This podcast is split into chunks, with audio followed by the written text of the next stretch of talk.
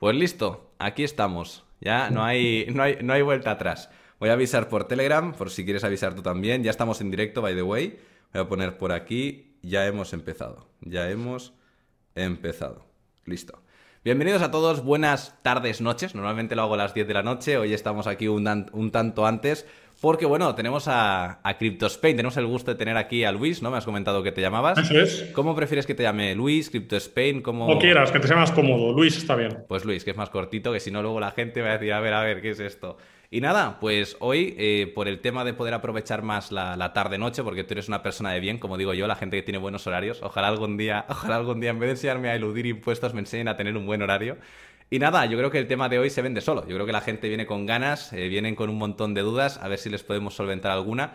Yo personalmente tengo más interés en tu persona que en cómo eludir, porque sé que existen muchas herramientas y sé que eres un experto en esto. Pero ostras, el misticismo que hay también en torno a tu figura, el que siempre vayas con mascarilla, que también se preguntaba, ¿va a venir con mascarilla? ¿Va a dar la cara? Te iba a preguntar, lo primero de todo, ¿quién eres? Si puedes decir dónde vives, qué edad tienes un poco para que te ubiquemos, que, los datos que puedas compartir. Claro, vamos a ver, yo me llamo Luis, vivo en Madrid, eh, aunque tributo fiscalmente en Portugal. Vale, esto ya es el primer choque. Porque ya la, gente flipa, ¿no? Claro, entonces yo tributo en, en, Portugal desde hace siete años y yo vivo en la Sierra de Madrid, en un chalet tan bonito como el que tengo, que muchos habéis visto en mis vídeos, y, y básicamente tengo 37 años. Llevo en el mundo cripto desde el 2015 a finales, que fue cuando entré. Digamos que yo ya he vivido una buena parte del mundo cripto y yo personalmente me dedico a tres cosas. Por un lado, a la ilusión fiscal societaria. yo tengo una empresa de ilusión fiscal societaria en Lisboa, que es donde, digamos, también mi fuente de ingresos principal. Básicamente, empresas que tributan mucho en España o fuera, es decir, que el 99% de mis clientes son españoles, que básicamente son empresas que tributan mucho capital y van a buscar una forma dentro de la ley de pagar lo menos posible. Luego, aparte de eso, tengo una empresa de marketing digital que también está en este caso en Portugal y que, bueno, pues digamos que tiene una serie de empleados, trabajamos con clientes principalmente españoles también, aunque tenemos también ingleses y de Francia y demás. Y luego tengo en España negocios de hostelería que bueno, es otro tema que no tiene nada que ver, pero bueno, que es lo que me ancla a España y por el motivo en el que realmente estoy viviendo en Madrid, aunque pudiera estar viviendo no solamente fiscalmente, sino también presencialmente en Lisboa. Pero bueno, eso es a lo que me dedico, básicamente. Y creo que, creo que no has dicho tu edad. 37. 37 años. ¿Y cuánto, desde cuánto hace que trabajas en todo este mundillo de ilusión, de Yo empecé a trabajar con 16 años, me di de alta como eh, emancipado. Emancipado quiere decir que legalmente te das de alta como mayor de edad para poder tener una sociedad. Entonces, yo ya con 16 años tenía una empresa con dos empleados. Entonces, yo empecé muy joven en esto. Y desde el punto de vista de la ilusión fiscal, bueno, eso lo permite la ley. No, pero ¿cómo, es que te da con 16 años de empezar a tener negocios? Antes de que expliques un poco los En realidad, el, punto siempre, a la gente que, está, que se emancipa, siempre suele ser porque su familia necesita una persona que sea titular de una sociedad, puesto que él ya no puede serlo digamos, temas de Hacienda, ya con 16 años. Básicamente, tienes una empresa que ha tenido problemas, necesitas una persona porque tú no puedes ser el propietario, y quién mejor que una persona joven de 16 años que se puede emancipar y en la que confías. Y así fue como yo entré, digamos, al mundo laboral, vamos a decir así. Luego, evidentemente, entré en la rama de derecho, aunque me parece un error absoluto, porque es todo, vamos, en general el mundo de la educación, digamos, la formación eh, para tu futuro, el adoctrinamiento que existe, bueno, me parece una auténtica basura. Más cualquier abogado que me esté escuchando eh, seguramente no creerá en la justicia, eh, absolutamente, porque la profesión te hace no creer en esto, es absoluto. y luego me metí en la parte de la programación informática que es otro de las ramas que a mí me gustó. Empecé a desarrollar eh, bueno, pues eh, mucha gente ni se acordará, con Flash, Dreamweaver, Director, Código Lingo, es decir, programas que ya ni existen, todo eso, y empecé por ahí. Entonces, al final, pues me convertí en empresario. Básicamente eso es lo que he hecho. Me parece, yo te digo, eh, me parece sorprendente que ya con 16 años empieces. Entiendo que con 16 quizás no tenías vocación de emprendedor, sino que te encuentras más en esa tesitura personal y tienes que tomar. Bueno, yo creo que cualquier hijo de emprendedor es emprendedor. Quiero decir, eh, al menos en lo que yo he vivido, digamos, en mi familia eh, paterna, que son, yo soy del País Vasco, y ahí, pues bueno, emprendimientos, en mi familia siempre ha estado muy interiorizado, y el hecho de emprender, tener empleados, tener ideas, arriesgar, ha estado desde muy joven. Yo, es verdad que con 16 años eres un mierda y pues obviamente era un mierda, pero claro, era un mierda con responsabilidades. Esto hace pues que cada poquito tiempo pues aprendas mucho más y todo vaya mucho más rápido. Pero sí, básicamente con 20 años pues tenía 11 empleados. Hay un comentario aquí porque y a mí me, entristece mucho que la gente tenga esta idea. Tú comentas que has tenido empleados, que has tenido empresas, que ahora tienes, realmente se ve que la vida te ha ido bien. Veremos también un poquito, pues un poco la, la, clave del éxito, ¿no? Y los pasos que has ido dando cuando entras en las criptos, por qué también sigues en negocios tradicionales. Pero hay un comentario que nos lanzan por aquí. Javitus nos dice, otro rico de nacimiento como Delox, el 90% de la peña que gana pasta vienen de familias con facilidades. Lo triste, yo aquí a nivel personal te digo, mi familia sí que viene, es una familia que no es humilde, tampoco es una familia que sean aquí los millonetis, pero es una gente que me ha dado buena educación, pero yo todo lo que tengo me lo he ganado yo. He tenido la red, la seguridad de que si me caigo, sé que no me voy a matar. Eso es cierto, y eso te da una tranquilidad muy buena para poder emprender. Pero bueno, a mí yo creo que nadie me ha regalado nada. Te iba a comentar, en tu caso, ¿qué le dirías a este usuario? Porque seguro que es algo que te habrán dicho mucho. No, claro, si te dan la empresa, normal que vamos te vaya a ver. Evidentemente, gilipollas hay en todos lados, como este caso. Quiero decir que yo entiendo, entiendo el mensaje. Quiero decir, el problema es que es gente que seguramente no ha arriesgado nada en su vida. Eh, yo lo que no he dicho es que con 16 años mis padres vendieron una casa para montar su empresa. Vendieron su casa donde vivían y se fueron de alquiler. Entonces te puedes meter la lengua en el culo porque no tienes ni idea de lo que estás hablando. Sí, que es una cosa que pasa muy a menudo. Eh, ¿La realidad cuál es?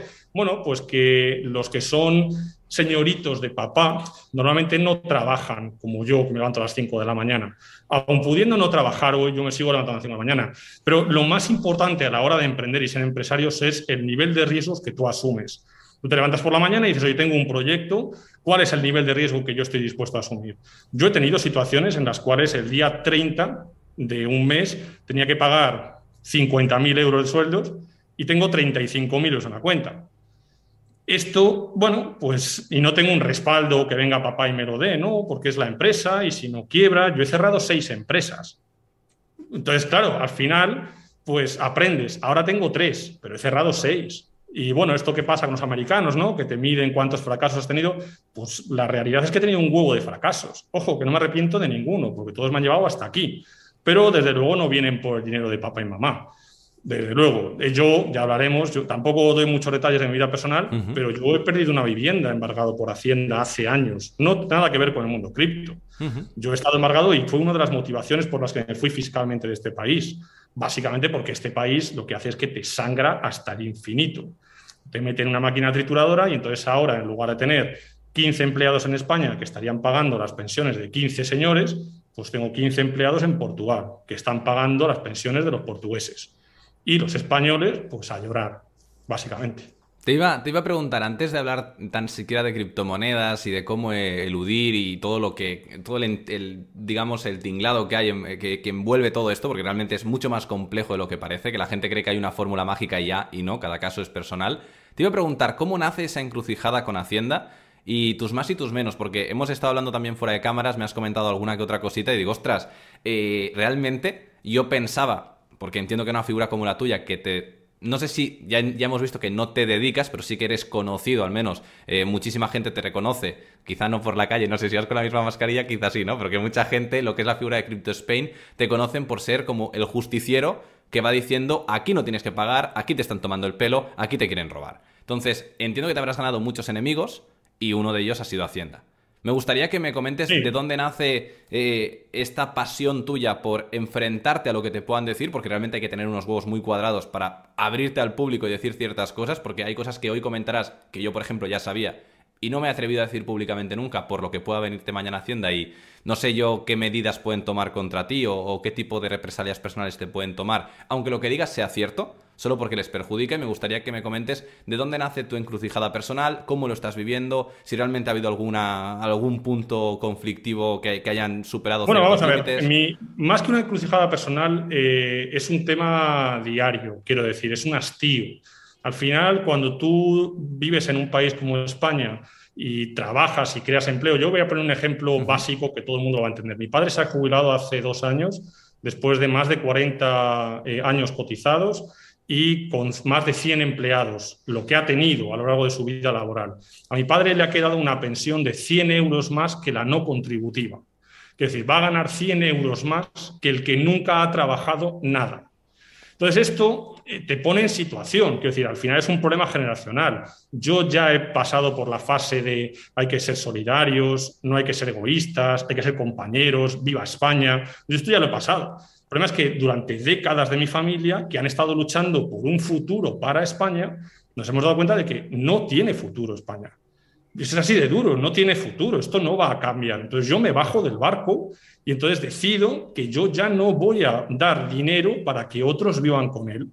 Hay mucha gente viviendo del dinero de los demás. Eso no quiere decir que yo sea una persona insolidaria. No, porque yo teniendo dinero te lo puedo regalar. No es un problema. Te lo regalo a ti que lo necesitas. No se lo doy a un sistema que lo engulle, se lo come, lo tritura y desaparece y luego tenemos una deuda que pagarán mis nietos. Esto no funciona así. Entonces yo ante esa situación durante décadas no tengo más remedio que pararme. Oye, yo me paro y aquí no pago más. Entonces hay que entender, cuando estudias cómo funcionan los impuestos, hay dos impuestos clave. Son impuestos al consumo e impuestos al trabajo. Los impuestos al trabajo no deben de existir. Simplemente. ¿Por qué? Porque yo no puedo elegir no trabajar. Yo tengo que vivir por cojones tengo que trabajar, dedicar mi tiempo a generar dinero para mí y para mi familia. Por lo tanto, no me puedes penalizar sobre mi trabajo. Penalízame cuando yo voy a un restaurante y me dices, oye, mira, pues en lugar de pagar el 21% de IVA y no sé qué, voy a comprar el 60%. Perfecto, pues yo puedo decidir, voy al restaurante o no voy. Es una elección, pero el trabajo no, es por cojones. Y además tenemos la mala costumbre en España de que cuanto más ganas, más pagas. Esto debería ser un error. Para mí no debería de ser así. ¿Por qué? Porque el incentivo que existe a conseguir tus metas, yo hablo con mucha gente y me dice, hostia Luis, es que si yo gano mil euros más, me quitan un 5% más de lo que tengo ahora y pierdo pasta. Hostia, ese sistema está fatal. No puede llegar a este punto. Entonces, al final, eh, el Estado lo que hace es enfrentarte, ¿no? Pues eh, derechas contra izquierdas, hombres, mujeres, pobres y ricos, negros, gays, heteros, da igual, empresarios, eh, asalariados. Es un error. El enemigo de verdad es el Estado. Se lo come todo, lo engulle todo y además quiere todo tu dinero, cuanto más mejor y cuanto más rápido mejor. No es que tú entiendes esto y me bajo de aquí, me voy, que te follen, yo no quiero saber nada de ti. Nada de España, nada. No, es que las carreteras, la sanidad, no tenéis ni puta idea de lo que estáis hablando. Formaros un poco. Los impuestos que pagamos a la gasolina, yo he echado gasolina ayer, 120 euros de gasolina, obviamente, y más de casi 70 euros son de impuestos. Hostia, es que con ese dinero se hacen las carreteras nuevas de toda España en 15 años. No me cuentes que se pagan las carreteras. No, la sanidad, cuando tú tengas un accidente, como pasa a mí en moto, llegas a un hospital y te atienden en urgencias, Pregúntale al tío de urgencias, ¿cuánto ganas? A ver qué coño te dice, porque en sanidad no se está yendo. El tío que te salva la vida no es un rico, es un mierda que ha estudiado un montón de años en un sistema que además le tienen puteado ganando nada. Entonces esto hay que entenderlo. Cuando entiendes esto, te revelas. Hay gente que lo tiene muy jodido para revelarse, pues porque tiene hijos, estructura o tiene miedo al cambio. Yo no tengo miedo al cambio. Yo cogí 7.000 euros que tenía en efectivo, el coche, me fui a Portugal y me abrí una empresa y me hice tributador fiscal en un mes, sin pagar ni una puta gestoría. ¿Por qué? Porque no te hacen falta las gestorías. Son básicamente herramientas del sistema para habilitar una comunicación entre el ciudadano y el Estado porque es muy compleja. Hay países en los que las gestorías no existen. En Portugal no hay notarios. No existe la función de notario, la hacen los abogados. ¿Por qué? Porque no hacen falta es una estructura de gente que vive del Estado. Entonces, de ahí viene mi rebeldía. Cuando tú entiendes esto y lo interiorizas, es una pasada. Yo tengo un negocio en España, un, bueno, pues unos restaurantes. Es un atraco. Un atraco la terraza. Un atraco la normativa. Te viene el tío de sanidad y te dice que tienes una baldosa que le falta una esquina. Estamos en un nivel yo entiendo que luego eh, empiezas con las comparaciones, ¿no? Yo tengo un restaurante de bien, vamos a decir, un restaurante normal, a lo mejor lo vas a un chino guarreras y lo tiene todo hecho una mierda y entiendo que tengas que ir por un tema de sanidad. Pero yo qué sé, la SGAE, hostia, la SGAE viene a cobrarme 50 euros por, no sé por qué todavía. No lo entiendo. Es decir, ¿por qué voy a pagar la SGAE por tener una tele? Esto no hay quien se le ocurra. ¿Y dónde va el dinero de las GAE? Y así una, otra, una, otra, una, otra. Entonces, cuando entiendes este discurso, pues te rebelas. Y de ahí viene mi rebeldía. Obviamente sí que hay problemas. Yo, pues bueno, tengo problemas con Hacienda, pero no con Hacienda directamente. Hacienda me conoce de mi vida anterior a ser Crypto Spain. Yo ya me he trabajado con ellos, digamos que tienen mi WhatsApp, vamos a decirlo así. Me hablan de tú, los hijos de puta. Entonces, claro, luego tienes la otra parte, que no es Hacienda, que es todas las empresas que viven de Hacienda. Y esas sí me tienen enfilado. Me mandan burofaxes a nombre de Crypto Spain, que obviamente, pues imagínate por donde paso el burofax me escriben emails amenazándome, pidiéndome cárcel o pidiéndome, ¿por qué? Pues porque estoy desautorizando su imagen comercial, porque están perdiendo clientes por lo que yo estoy diciendo. No te confundas, no están perdiendo clientes por lo que estoy diciendo, estoy perdiendo clientes porque estáis robando a vuestros clientes dando información falsa orientada a que tributen. la persona puede tributar o no, si no es un problema. Hay mucha gente que me llama y tributa, pero la motivación es la clave. No tienes que tributar por miedo. Tributa porque tú conoces las opciones y decides, oye, mira, mi perfil de riesgo es este. Oye, pues de puta madre, yo te explico la casilla que hay que rellenar. No hay problema, pero no que no sea por miedo, porque ese es el gran error. Al final, si tú juntas dinero, que es el mundo cripto, y miedo, tienes a un tío que es una gestoría en medio que se lleva la pasta. Y ese es el problema. Las gestores están dando información no cierta. Pero no es que no sea cierto lo que dicen, tú y yo lo hemos conversado también. Los gestores, digamos, bueno, cuando les pagas te dan otro dato. Yo esto lo entendería si dijeran, oye, mira, tú las criptomonedas no las vas a tributar. Ahora, págame y te digo cómo. Lo entiendo. Pero no me digas, oye, las criptomonedas tributan y si no lo haces te vas a cagar. Y cuando me pagas te digo cómo. No, eso no, porque estás mintiendo, estás dando información que no es correcta. Eh, esto que comentas es una cosa totalmente cierta. Yo me he encontrado buscando gestores, me ha costado encontrar alguno bueno. Sí que es verdad que yo no tengo el conocimiento que tienes tú, que luego hablaremos también de cómo has aprendido todo esto, porque decir, cojo 7.000 euros y me voy a Portugal y a la mierda los gestores, hay que tener huevos y conocimiento, no solo huevos. Porque entiendo que tú eres un tipo que sabe. Pero hablando te creas, ¿eh? No, no te creas, porque ahora mismo tienes internet, quiero decir. Eh, un chaval de tu edad, te digo chaval porque yo tengo 12 años más que tú, pero digamos que una persona joven coge internet, se va a Portugal con el DNI en la boca y viene en un mes con todo hecho y se acaba de ahorrar facturones. Ojo, que empresas españolas, yo he visto presupuestos de 15.000 pavos por abrirte una sociedad en Portugal, ¿eh?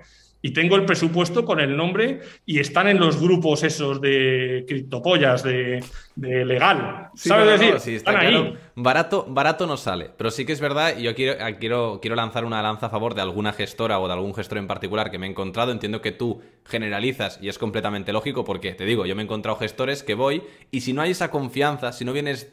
Porque claro, ellos tampoco saben quién tienen delante.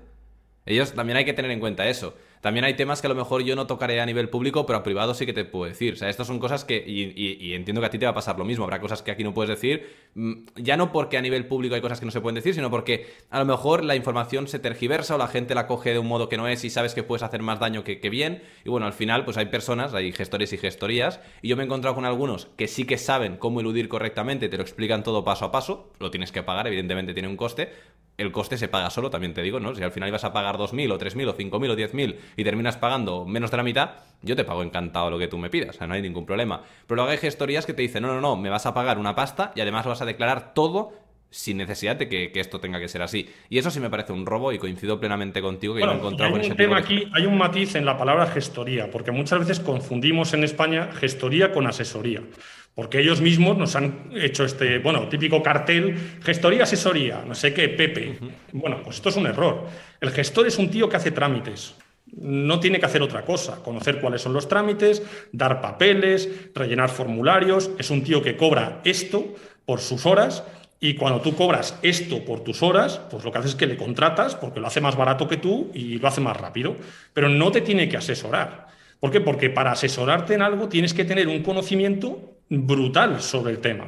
No hace falta que sepas un poquito más. ¿Qué problema estamos encontrando ahora? Que tienes gestorías dicen especializadas en cripto. ¿Por qué? Porque saben un poquito de criptomonedas, que es más que la mayoría de la gente que va a ir a preguntarle, pero no son especialistas en nada. Cuando tú empiezas a hablar con un especialista en cripto, le dices, oye, has pedido, yo que sé, un, préstamo en EIF poniendo de colateral tus BTCs y has metido dinero en, yo que sé, en Axie Infinity y has creado tres becas y o has hecho, lo has metido en un pool de liquidez, ¿saben de lo que hablas? No, entonces tu especialidad cuál es? Porque si eres un especialista en cripto y no sabes de qué, de qué te estoy hablando, no me puedes aconsejar, asesorar. Podrás rellenar el formulario con los datos que yo te dé. Eso sí, Entonces, lo que no hay es asesorías, gestorías adecuadas en cripto. Gestorías, un huevo y muy buenas. Yo siempre recomiendo, cuando me dicen, hostia, recomiéndame una gestoría. Yo no recomiendo ninguna gestoría en España, porque en general me caen todas muy mal. Pero más allá del tema de, de, antipatía que les tengo, el gestor de confianza de tu padre, de tu abuelo, de tu tío, el que no te va a robar, ese. Coge ese y explícale qué coño estás haciendo con las criptomonedas. Mira, te voy a poner un caso. Eh, tengo un evento ahora, hemos empezado con los eventos presenciales. Tengo un evento en Granada el 19 de febrero. Bueno, pues un tercio de las personas que van son gestorías. ¿Por qué? Porque no son gilipollas. ¿Qué quieren? Hostia, voy a aprender lo que dice el puto calvo este y se lo empiezo a vender a mis clientes.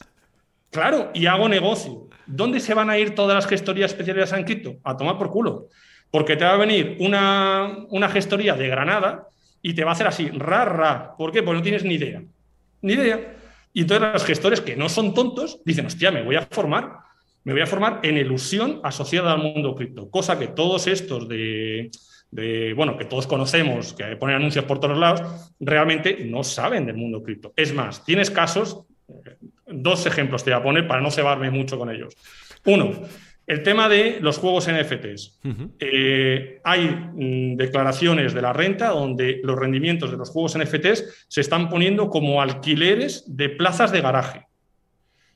Este punto uno. Segundo punto, que lo tienes en un texto.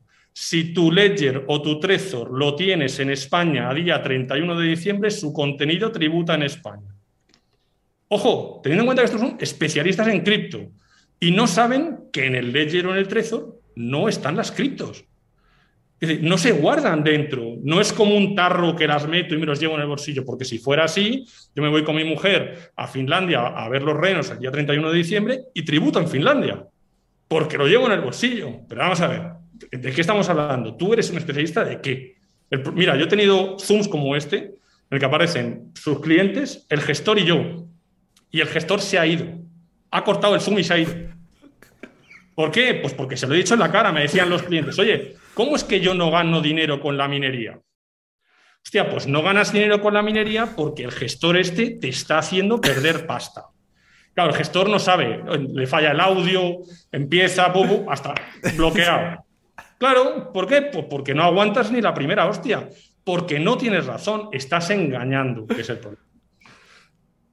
Dicen, dicen por aquí que cuando es la charla en Barcelona, ya te digo que en Barcelona yo te dije que yo era el primero que iba, ¿eh? Pues yo, yo quiero verte en persona, quiero ver un poco también lo que comentas y quiero ver sobre todo la cara del público porque me has comentado fuera de cámaras, que esto pensaba que lo ibas a decir también ahora, te, te saco el tema, sabes por dónde va. ¿Qué otras personas pues suelen venir a esas charlas también. ¿Qué te bueno, vamos a ver, yo ya sé que a la charla de Granada, bueno, eh, lo de Barcelona es en julio, en junio, ¿vale? Sé que es Granada en febrero, Madrid es en marzo, Luego no sé si es Valencia o Bilbao, o Bilbao y Valencia, y luego es. Eres, como el superstar de la ilusión cripto, ¿eh?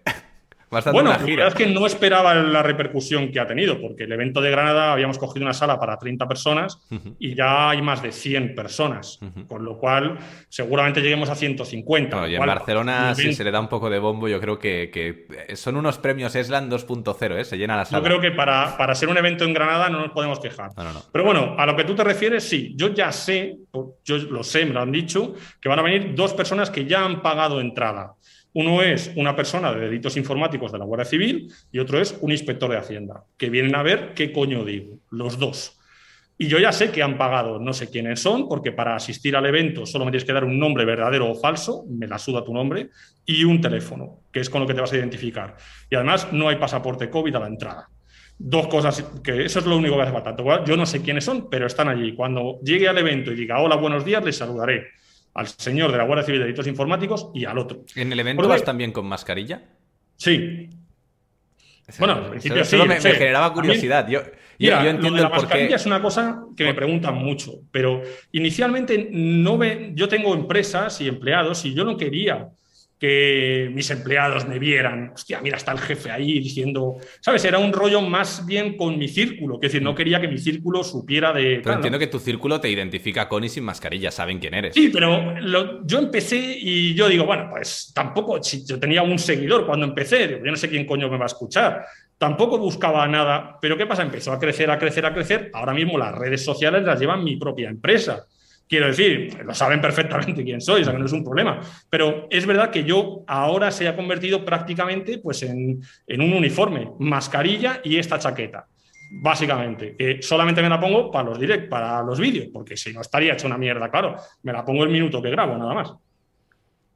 Y estas personas que venían ahora a visitarte por aquí, que teníamos al, de Hacienda y el de la Guardia Civil, eh, ¿cuáles crees que son sus intenciones y si has tomado o no alguna medida de seguridad? Porque claro, yo no sé, ¿te pueden detener por decir este tipo de cosas? No, no, no, no, no, no. No, vamos a ver, por decir esto no te, a ti no te pueden detener, por, decir, o sea, por hablar es muy difícil que te detengan. Es decir, a no ser que lo hagas. Pues han visto locuras, ¿eh? Ahora recientemente salía el juicio de, de, un youtuber que a mí me gusta mucho, que además es cómico, que bueno, por hacer un chiste, que bueno, que sí, que es humor negro, lo que tú quieras, pero David Suárez se llama, no sé si... Bueno, pero de todas maneras, ten en cuenta que detener es una, es una palabra un poco específica. Es decir, el que yo vaya a un evento y me detengan es muy difícil por hablar. Hmm. Otra cosa es que a mí me abran una causa o lo que sea y me notifiquen y yo tenga que ir a un juicio o a lo que sea. Eso puede ser en cualquier caso, con cualquier historia. Es decir, no hace falta que hables mucho para que alguien se moleste y diga, oye, voy a por ti y que te den por culo. Pero la realidad es que en plan evento es, difícil. El problema que hay es que hay mucha gente escocida. Es decir, en los eventos yo sé que va a haber gente que está cabreada. ¿Por qué? Pues porque te molesta lo que digo, porque pierdes dinero con mi, mi mensaje y entonces pues tomas acciones bueno, pues yo voy con seguridad. ¿Por qué? Pues porque no quiero problemas. pero no porque yo mido 1,90 y peso 118 kilos. Yo no tengo problemas para que venga un tío a partirme la cara. En general, quiero decir, no, porque yo no me pego porque la gente no se quiere pegar. Tú ves a un tío muy grande, muy, bueno, me voy a pegar con el de al lado. No es un problema de eso, es un problema de que si yo voy a un evento y viene un gilipollas a tocarme las narices y le tengo que hacer algo, o defenderme, yo me voy al cuartelillo y los 200 tíos que vienen al evento se quedan sin evento. Quiero decir, no es un tema ni siquiera de protección, no es un tema de que el evento es lo suficientemente serio y hay suficiente responsabilidad con la gente como para tomar medidas de que el evento salga bien. Luego, si yo salgo al evento y cuando vaya mi coche me esperas, y ya es otra, otra cuestión. Pero lo que es antes, no, porque yo tengo una responsabilidad con un montón de gente, que es lo que me mueve. Por eso voy con seguridad y, digamos, voy eh, con la idea clara. Luego también, pues tengo un caso de un tonto por ahí que me llamó Caranabo y no sé qué. Pues voy a ir ahí a decírtelo a la cara y a grabarte con un móvil porque no vas a hacer nada. Pues claro que te voy a hacer nada. Yo, pagaría por ver a un tío grabándote y diciéndote Caranabos. Es, es, utópico al, punto al que llegan algunos haters, ¿eh? Se me hace cómico. Que, incluso a mí me hace gracia porque a lo mejor el tío se desplaza y todo, se toma la molestia, eh, madruga, porque hay que estar ahí pronto para hacer esto. Lo cual dice, joder, tío, estás en el nivel raso de la vida, es decir, no tienes, no tienes nada que hacer en tu vida interesante. Si este es tu máximo, es más, si esperas una reacción por mi parte, es que no me conoces. ¿Por qué? Porque yo no voy a reaccionar ante eso. Ahora, eso sí, si cuando me pillas por la calle me insultas, pues a lo mejor reacciono como cualquier persona, pues, pues somos personas y yo soy vasco y los vascos somos encantadores, pero tenemos la mecha corta. Eso es así y los vascos nos conocemos, sabemos que tenemos una reacción rápida. Pues es lo que me pasa a mí en la vida. Y, te iba a preguntar, ¿has tenido alguna mala experiencia? Porque claro, en las redes sociales, eh, esto lo hemos hablado también tú y yo, es decir, es inevitable que si eres políticamente incorrecto, porque al final, yo te digo, a mí tu estilo me encanta, si no, no te hubiera traído tampoco al canal, me gusta traer gente de todo tipo, pero yo creo que tú eres un tío auténtico, que eso es lo que también hace falta en las redes sociales, pero entiendo que esa autenticidad, el, el, tener un dominio que otras personas no tienen, les puede generar cierto también complejo de inferioridad, el hecho de que te haya ido bien la vida, todo esto y el que seas un tío que también estás hablando de temas que son muy tabús para muchas otras personas y que para cierta población le generan conflictos económicos y donde está el dinero la gente se mueve. Te pregunto, ¿has tenido más allá de redes sociales que haya venido un tío y te haya insultado, te hayan amenazado, te hayan enviado algún burofax de estos que al final son papel mojado? ¿Ha habido alguna acción real eh, ya sea desde juicios, ya sea desde gente que se ha presentado en tu casa, de amenazas que han superado ciertos límites. ¿Cuál sería tu peor experiencia que puedas compartir? No, la verdad es que en ese caso no he tenido muy malas experiencias. Mm. Eso es la verdad. Es decir, previas a yo ser Crypto Spain, he tenido mis historias relacionadas con las empresas, con empleados, con novias, que las típicas mierdas que tiene cualquier persona que es, digamos, activo, vamos a decir así. Eh, pero una vez que yo soy CryptoSpain no, tengo, no he tenido grandes problemas. Es verdad que, bueno, pues cada día intento pasar lo más desapercibido posible. Hace poco, eh, bueno, pues he estado en un evento, vamos a decir así, en el cual yo no estaba identificado. Salían temas en los que yo podía perfectamente defenderme y me he callado por no llamar la atención. Sí, digamos que yo procuro tener un perfil bajo cuando no estoy en redes porque tampoco quiero llamar la atención. Eh, además, hay mucha gente que con la voz, mira, me pasó hace poco una cosa, llamé a un tío que se dedica a la minería de, criptomonedas para pedirle, para preguntarle una duda técnica, nada más. Y según me cogió el teléfono, me dijo, hostia, ¿eres Luis? Por teléfono.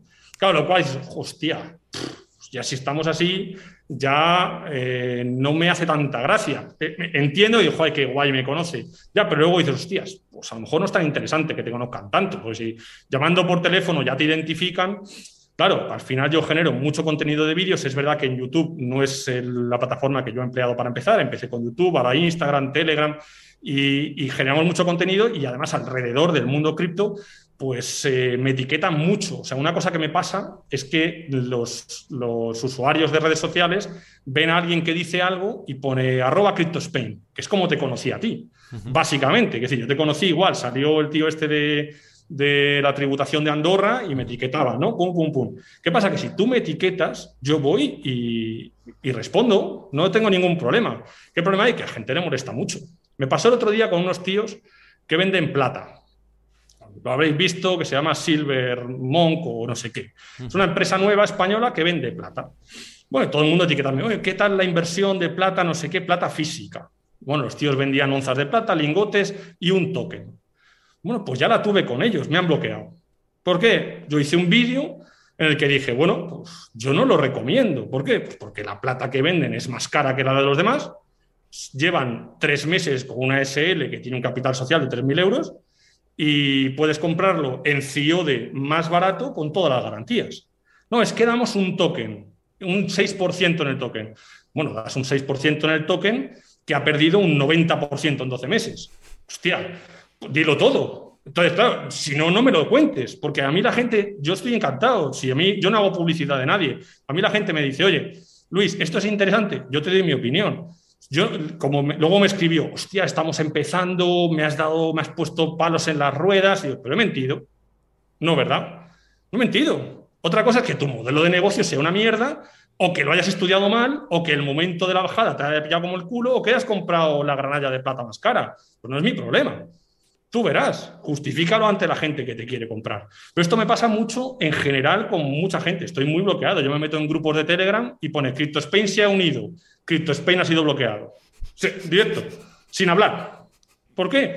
Pues no lo sé. No sé cuál es el miedo que tienen, pero existe este miedo, claro. A ver, también es verdad, yo no entiendo qué, formas tomarás con según qué personas. Yo, cuando te conocí, para quien no lo sepa, yo a ti te había visto en TikTok, ¿no? Lo típico que no, no de consumir TikTok, sino que a medida que eh, ahora tengo una persona que me lleva al TikTok y me sube ahí cuatro cosas, que de hecho TikTok es un mundo totalmente utópico a YouTube. No sé si te has dado cuenta, los targets son muy distintos. En TikTok yo soy un anticriptos bajista. Y en YouTube soy un, tío que solo tiene FOMO y que todo sube. son el, mismo mensaje y lo interpretan de maneras completamente distintas. Yo la verdad que, es algo que me causa curiosidad cuanto menos. Y la verdad que a medida que he tenido el tema de los TikToks y que he entrado de vez en cuando para ver cómo están los números y todo, me he topado con algún vídeo tuyo. También mucha gente cuando hablábamos de fiscalidad y más porque ha sido un tema muy tabú, me pasaban mucho contenido tuyo y digo, ostras, qué guay encontrar una persona que habla con tanta seguridad sobre un tema que es tan comprometido y digo, ostras, algún día a lo mejor lo, traigo al canal. Pero claro, yo pensaba, las cosas como son, que tú, al igual que muchas otras personas, a lo mejor ya pues sois o inalcanzables o no tenéis tampoco mucho tiempo libre o yo qué sé, estáis con vuestras cosas. Yo tampoco me pongo a molestar a la gente. Yo normalmente traigo a gente que, tengo, pues coincido en algún momento con ellos, digo, mira, pues puede salir una charla interesante. Y de hecho, cuando me escribiste para el tema de, de bueno, de dar una crítica constructiva ante el contenido que habíamos hecho, dije, tiene razón. O sea, hay cosas que. O sea, no. En ningún caso te dije estás mintiendo, ni en ningún caso te dije. ¿Qué dices tú, eh, cabezanao? en plan. No, no, no. Dije, no, tienes razón. Hay cosas que no se han dicho, cosas que se podrían haber dicho de otro modo. Y digo, ¿tú tienes huevos de venir y decirlo en público? ¿O solo me vas a hacer una crítica constructiva? Y dijiste, yo vengo y digo, pues ven. Y yo te abro las puertas. Al final. Sí, así es. Quiero decir, vamos a ver, sí. El problema que hay es que yo creo que tenemos una responsabilidad, bueno, me incluyo, aunque yo no me considero generador de contenido, vamos a decir. Eres generador de contenido. El que tú te consideres. Yo, yo, por ejemplo, mi principal fuente de ingresos o, para mí el donde yo le dedico más tiempo no es YouTube. Y la gente me considera youtuber. Pues bueno, vale, pues soy youtuber. Pero realmente para mí esto es una herramienta, al igual que lo es para ti, para difundir un contenido. Para... sí, sí. Pero vamos, digamos que yo, aunque no me considero, creo que tenemos una responsabilidad a la hora de dar información, sobre todo en el tema de fiscalidad. Porque la fiscalidad es un tema muy serio. Es decir, la gente se va a la cárcel. La gente se le arruina la vida. Totalmente. es un tema que yo soy consciente de esta situación, por eso me tomo tan en serio.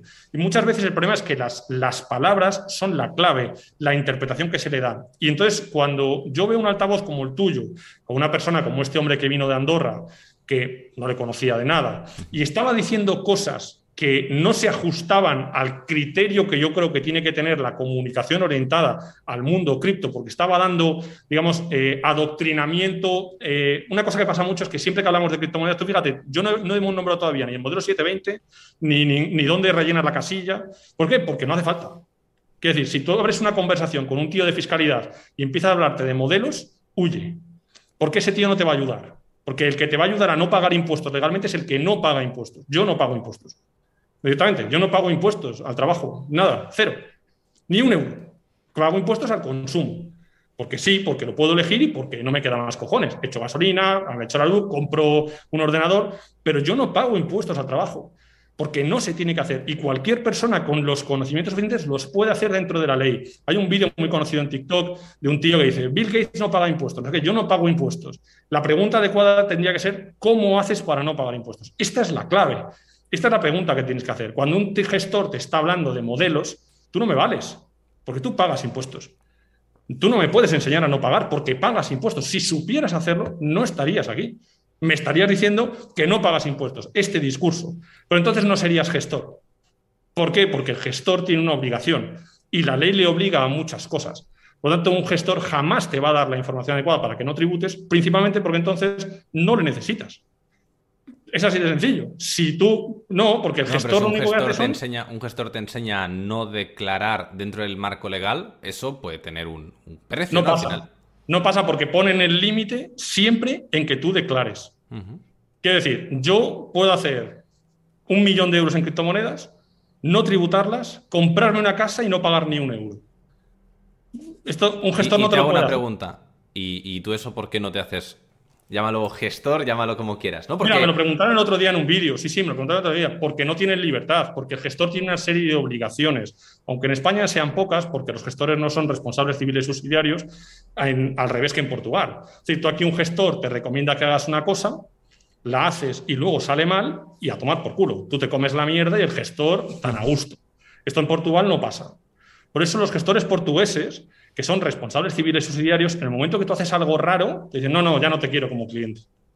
¿Por qué? Hostia, porque se la están jugando ellos. En España no pasa esto. Entonces, al final, yo no tengo una gestoría porque los gestores no ganan dinero. Es decir, los gestores son pobrecitos. Quiero decir, son pobrecitos que hacen, rellenan papelitos. está cojonudo como profesión si es lo que te gusta. A mí no me gusta. Y no ganas dinero. Yo pago a un gestor. En mi vida yo tengo un gestor que le pago. ¿Por qué? Coño, yo le digo lo que tiene que hacer y él lo hace. Sus horas valen 3 y mis horas valen 100. Perfecto, pues cojonudo. Y ojalá tenga 15 gestores como él. Pero yo no le pregunto al gestor, oye, ¿tú qué piensas? ¿Esto de la minería tendría que tributarlo como rendimientos del capital o tendría que hacerlo como actividad económica? No, no se lo pregunto, le digo al gestor, oye, me lo pones así. Punto. Porque yo sé más que tú de esto. Es lo que te pasará a ti. Es decir, a ti mismo, si tú vas a tu gestor, no te va a enseñar el gestor a cómo tributar lo que tú estás generando en un airdrop, si no sabe lo que es un airdrop. Eso sí, todos los gestores, no hay un tío que te diga, no, mira, esto no lo sé, lo siento, explícamelo. No, todo el mundo, sí, sí, esto lo pones en la casilla, lo estás inventando según hablas. Es mentira. Entonces, no me trates de gilipollas, dime, mira, no tengo ni puta idea. O me lo explicas o te buscas otro. Perfecto, ese es gestor que quiero. Pues no me vas a engañar. El que empieza a hablarte, no, es que el BOE, la consulta vinculante, mentira todo, mierda todo, te lo estás inventando. ¿Por qué? Porque cada consulta vinculante genera 10 de miedo y 10 de miedo quiere decir 100 clientes. Tú todos los gestores están deseando el BOE, a ver, criptodivisa, moneda digital, ya ha salido algo, vamos, 100 clientes nuevos. ¿Por qué? Miedo puro. El BOE, si el BOE no le importa a nadie. Es decir, tú pregúntale a un portugués el BOE, se limpia el culo con el BOE. Y a un alemán el BOE, pensamos que el BOE es algo. El BOE no es nada. Es más, toda la ilusión fiscal que se hace en España se hace porque lo que legislan está mal. Si no, no se podría hacer. Básicamente. Entonces, ahora te queda de la duda de, ¿legislan mal aposta? ¿O es que entre el que el tío que lo piensa, porque el tío que ha hecho la ley eh, de, de antifraude fiscal de julio de este año, yo no me creo que haya un equipo tan nulo haciendo esto. Supongo que habrá un tío que sabe lo que dice, pero que ha pasado 100 filtros y ha llegado a un punto en el que lo que dice no tiene ni, puta, ni puto sentido. Es decir, le están diciendo, no, no, tienes obligación de informar sobre las criptomonedas a las que tienes acceso. ¿Esto qué coño quiere decir? Que si yo tengo un papel con la billetera de mi padre, lo tengo que poner en mi renta. Es que estamos en ese nivel. Pero ¿y si mi padre también lo tiene, lo ponemos los dos? ¿Y entonces qué tributamos? ¿A Pachas? Esto, ¿dónde se ha visto? Es de vergüenza en el BOE estamos hablando. Pues si llegamos a este punto, pues claro, los gestores están que lo gozan con el BOE. Luego, claro, eso sí, el discurso de los gestores está cambiando, porque inicialmente era un discurso de tributa, tributa, tributa. ¿Qué ha pasado ahora? Tienes el caso en Bit2Me, hace poco han hecho un vídeo con un tío que es un supuesto crack que no tiene idea, pero bueno, ahí está, y con otros. Quiero decir, ¿qué problema tienen? Pues que se han dado cuenta de que el mensaje de tributa, tributa, tributa, la comunidad cripto lo rechaza. Entonces ahora, bueno, ahora ya las wallets puedes optar. ¿Por qué? Porque te estás quedando sin clientes gilipollas, no tiene nada que ver con que sepas más o menos. tus clientes están yendo a otro lado porque tú les has robado y como se han dado cuenta, pues se van y entonces ahora cambias el discurso, no, no, ahora ya tributamos menos, no te preocupes, ven aquí que te cobro. Hostia, me jodas, es ridículo. Tengo casos de una tía que ha pagado 500 euros por una consultoría urgente, 24 horas la polla, y para tributar 200. Hostia, es que estamos en este nivel. Este es el nivel que tenemos. Bueno, es que, claro, es un servicio cojonudo. Es que asesoría, es que te paso el plan corre camino para que vaya más rápido de la lista de espera. Si no te llama ni Dios. Esto mentira. Si no te llama ni Dios. Es decir, si tuvieras mi correo, o sea, mi correo parece un chat. Quiero decir, van así, pa, pa, pa, pa, pa, pa, pa, 150 correos al día.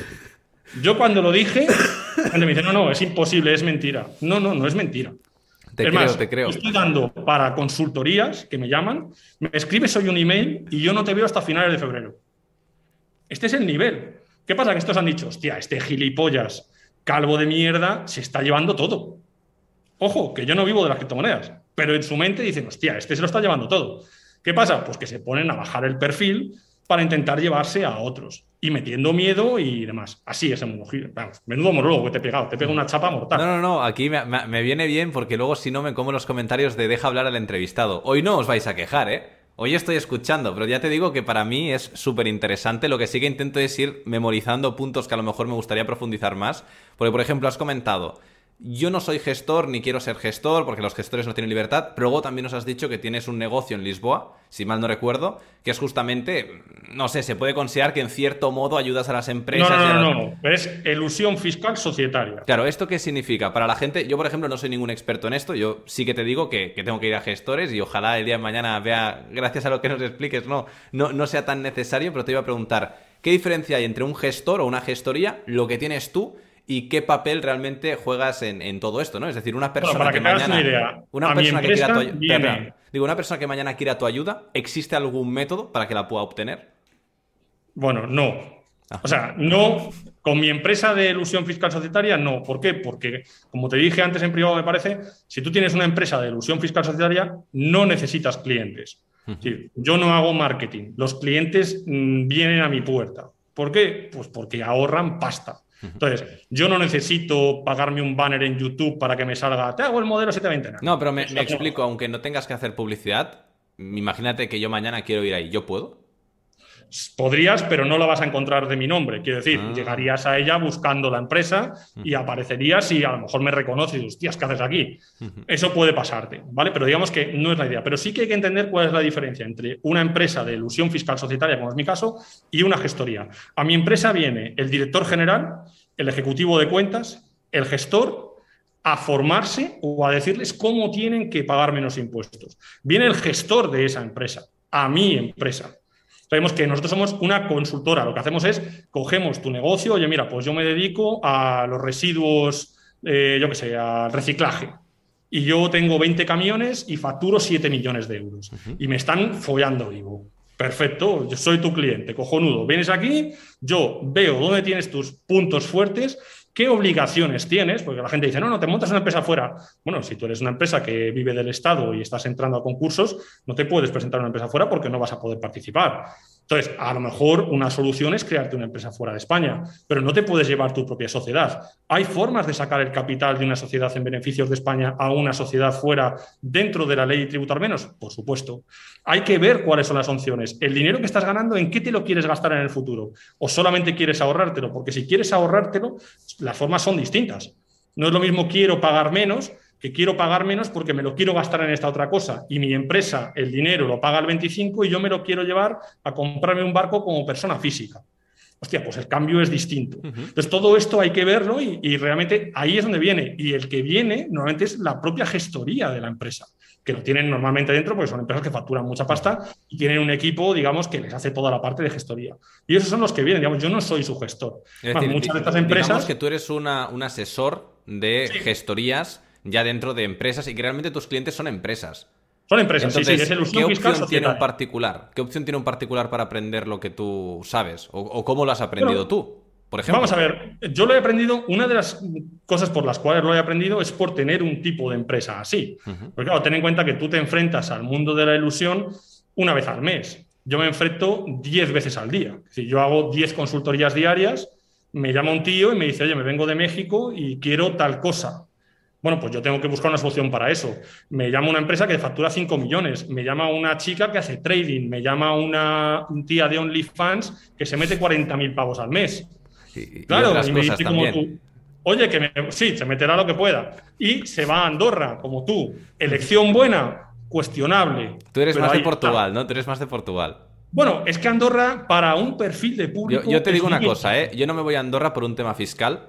Es decir, no te voy a decir, bueno, no me voy por los impuestos. Evidentemente, si tengo que elegir entre España y Andorra, me voy con los impuestos de Andorra. No, no, soy gilipollas, ¿eh? Pero si me fuera por impuestos, me iría antes a Portugal o incluso está Chipre, hay mil opciones mejores. Yo me voy a Andorra porque es el hub de todos los youtubers, de todos los que están realmente emprendiendo negocios digitales y donde yo creo que a nivel humano voy a encontrar un montón de personas de interés. Es decir, me voy más por un tema profesional que no por un tema de... de no, de pero además, mira, esto es, está bien que lo digas porque mucha gente eh, piensa en ilusión fiscal y piensa en cambiar su residencia con el único objetivo puesto en el dinero.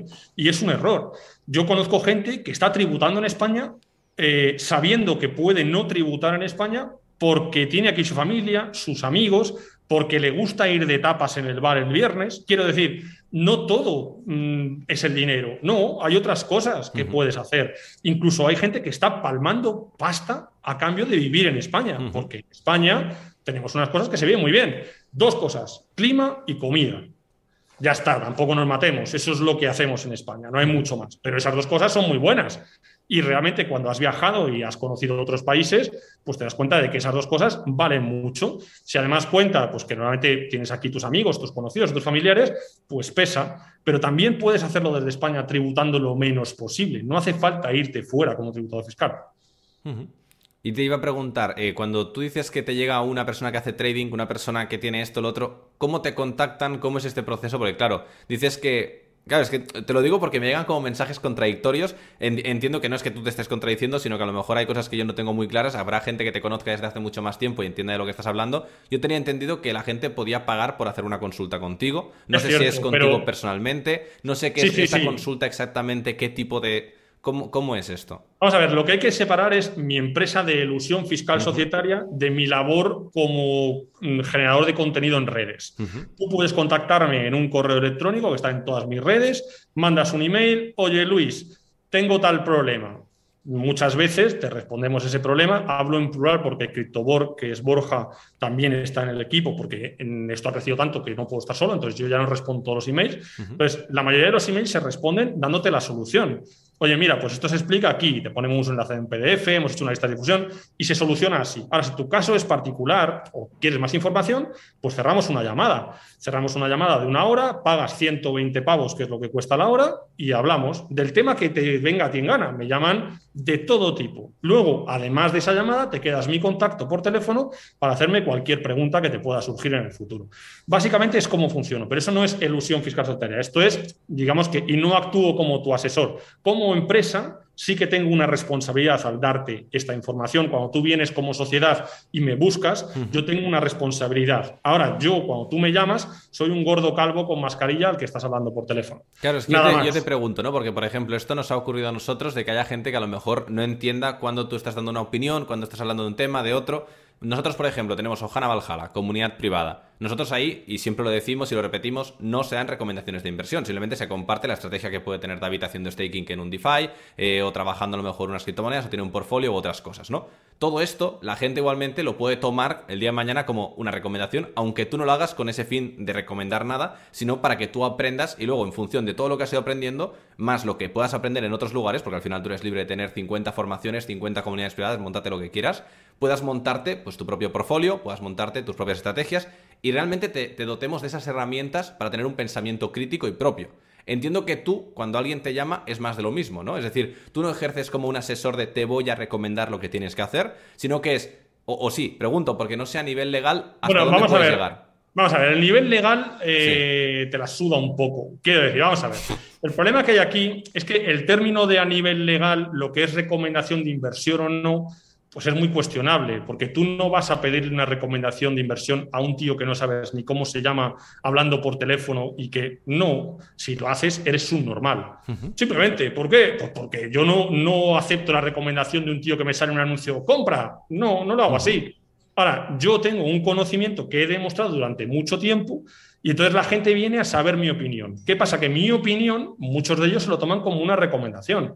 Al final, esto es un perfil de riesgo. Pero ahí es donde yo quería llegar, que yo, yo soy consciente cuando tú dices, somos responsables, digo, vale, yo soy responsable, yo no te voy a decir, compra Shiba Inu, venga. Yo, de hecho, hago mucha crítica hacia meme coins, hacia shitcoins, hacia proyectos de baja capitalización y hago demasiada incluso crítica al punto de que hay gente que se me ofende muchísimo, pero porque lo que intento es que la gente se dé cuenta de que ese tipo de cosas, hay comunidades que te lo venden como, bueno, está bien, y pueden pensar, bueno, es una opinión tan válida como la tuya que a lo mejor te gusta Syscoin o Bitcoin o Ethereum o lo que sea. digo, ya, sí, pero no. Cuidado, porque el riesgo pero hay que separar, porque cuando hablamos de tributación fiscal, el tema es muy fino, muy serio. Entonces, la gente que te llama tiene casos concretos. A mí me llama gente hmm. eh, que, tiene problemas de cojones, quiero decir, que se va a la cárcel, quiero decir, o te llama gente que tiene una empresa con 50 empleados y o tiene una solución o chapa. O te llama gente que son auténticos delincuentes, hijos de la gran puta, que tienen que estar en la cárcel y te llaman y te dicen, oye, yo vendo droga y muevo 100.000 euros al día en tarjetas prepago. Esto te ha venido, te ha venido gente que Sí, sí, ¿Y, y, cómo, a nivel ético, cómo gestionas eso? ¿Tú ayudas a cualquier persona? Mira, me ha pasado una cosa, esta es una buena pregunta, me ha pasado una cosa con los estafadores de la tokenización de inmuebles. Bueno, a mí sí, claro, a mí me llama mucha gente. Lo digo, me llama la atención porque yo he tenido, por ejemplo, una entrevista con Rental, que es un proyecto de. ellos no tienen problemas, ¿no? No me consta. Bueno, no, problemas no tienen, lo que pasa es que no hacen tokenización de inmuebles. Eso no es a tope. Un día te voy a meter aquí en un. voy, a, invitar a gente a ver un debate, ¿eh? yo te veo a tope. ¿eh? No, pero vamos a ver, tokenización de inmuebles no es porque están tokenizando un préstamo. Es una cosa distinta, viene en su, en su, en su eh, texto legal. tokenización de inmuebles es que mi prima con su wallet compra un token de un chalet en Canadá y obtiene unos rendimientos mensuales y Hacienda no sabe que existe, ni esa wallet es de mi prima, ni el token lo tiene ella. Eso es tokenización de inmuebles. Lo que hacen ellos es un crowdfunding de un préstamo vestido de criptomoneda para vender, que ojo, que les funciona de cojones. El tema de los rendimientos es otro tema. Pero bueno, vamos a dejarlo ahí. En el caso de la estafa, que yo te digo, es gente que me llama y me dice, oye Luis, y te empiezan a hablar y te empiezan a contar, oye, mira, pues yo tengo un proyecto de tokenización de inmuebles, lo voy a hacer así, lo voy a hacer así, te empiezan a preguntar. Y cuando te das cuenta, te están preguntando cómo estafar a los tokenizados. ¿Por qué? Porque te están diciendo, oye, ¿cómo puedo separar el activo inmobiliario de los tokens mediante la pérdida de la sociedad gestora? Y empiezan a hacerte un rollo y al final te das cuenta de que le acabas de decir cómo estafar a mil tíos. Sí, ¿por qué? Pues porque no lo sabías. Claro, no te dicen, oye, dime cómo estafo a estos. No, pero cuando tú hilas la conversación, hostia, esta información no es para el bien. Simplemente. No sé quién es la empresa. lo, típico que decía el tío Sam, ¿no? Un gran poder conlleva una gran responsabilidad. Entiendo que tu información en manos eh, equivocadas se puede hacer mucho daño. Bueno, sí, sí, por supuesto. Es más, tienes eh, el caso típico de los NFTs, ¿no?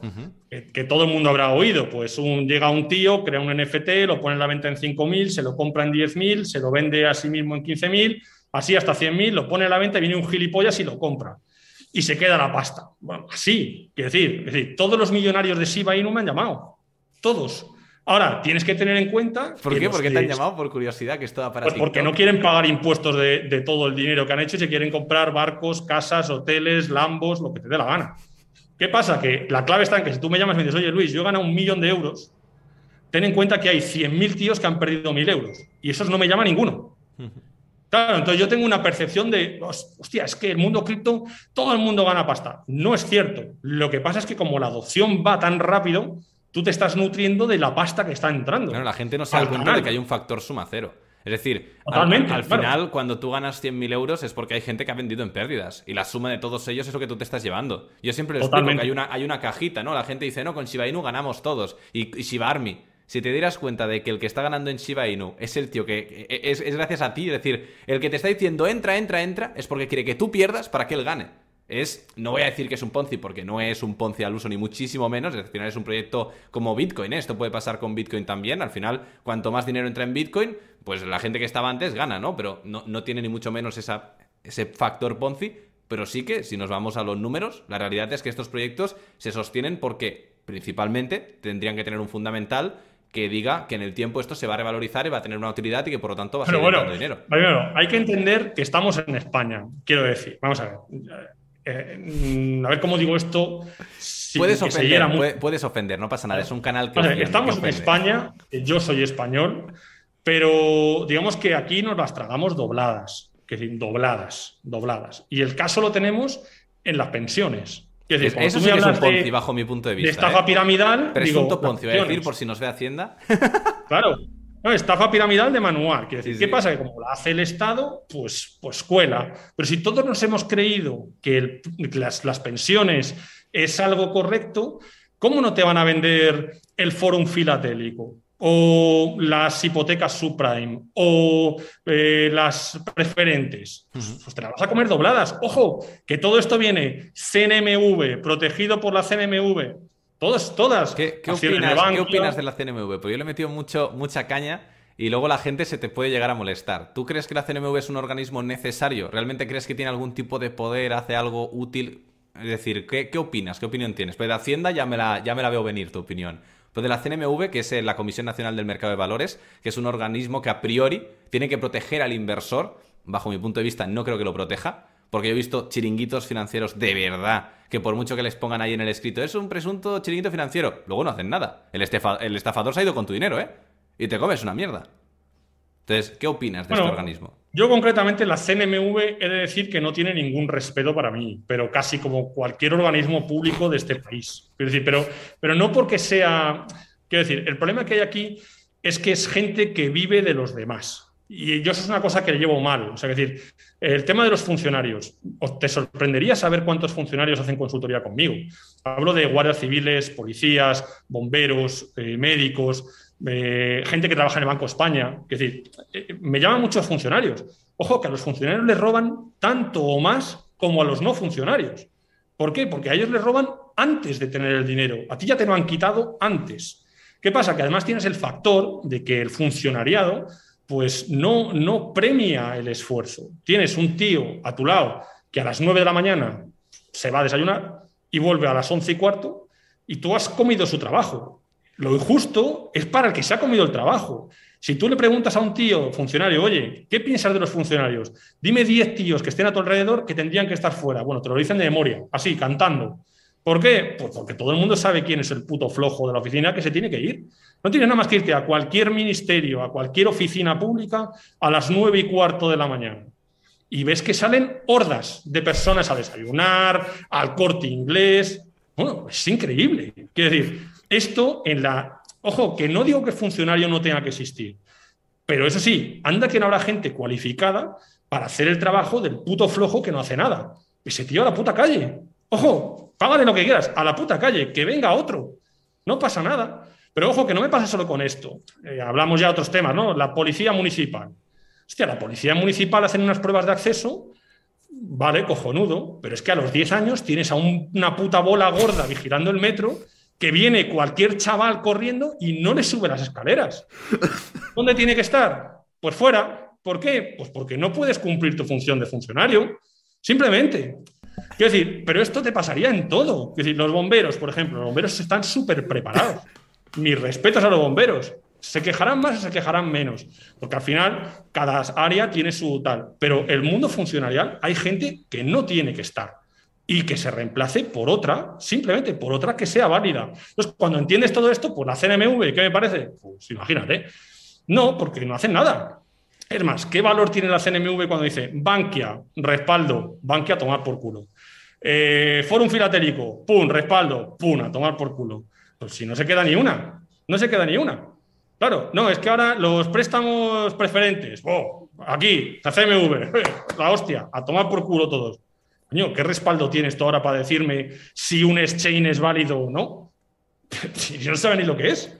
Quiero decir, ¿qué me estás contando? No, es que el exchange es que no corre. ¿Qué dices? Si no tienes ni puta idea de qué estás hablando. No sabes ni lo que hace el exchange.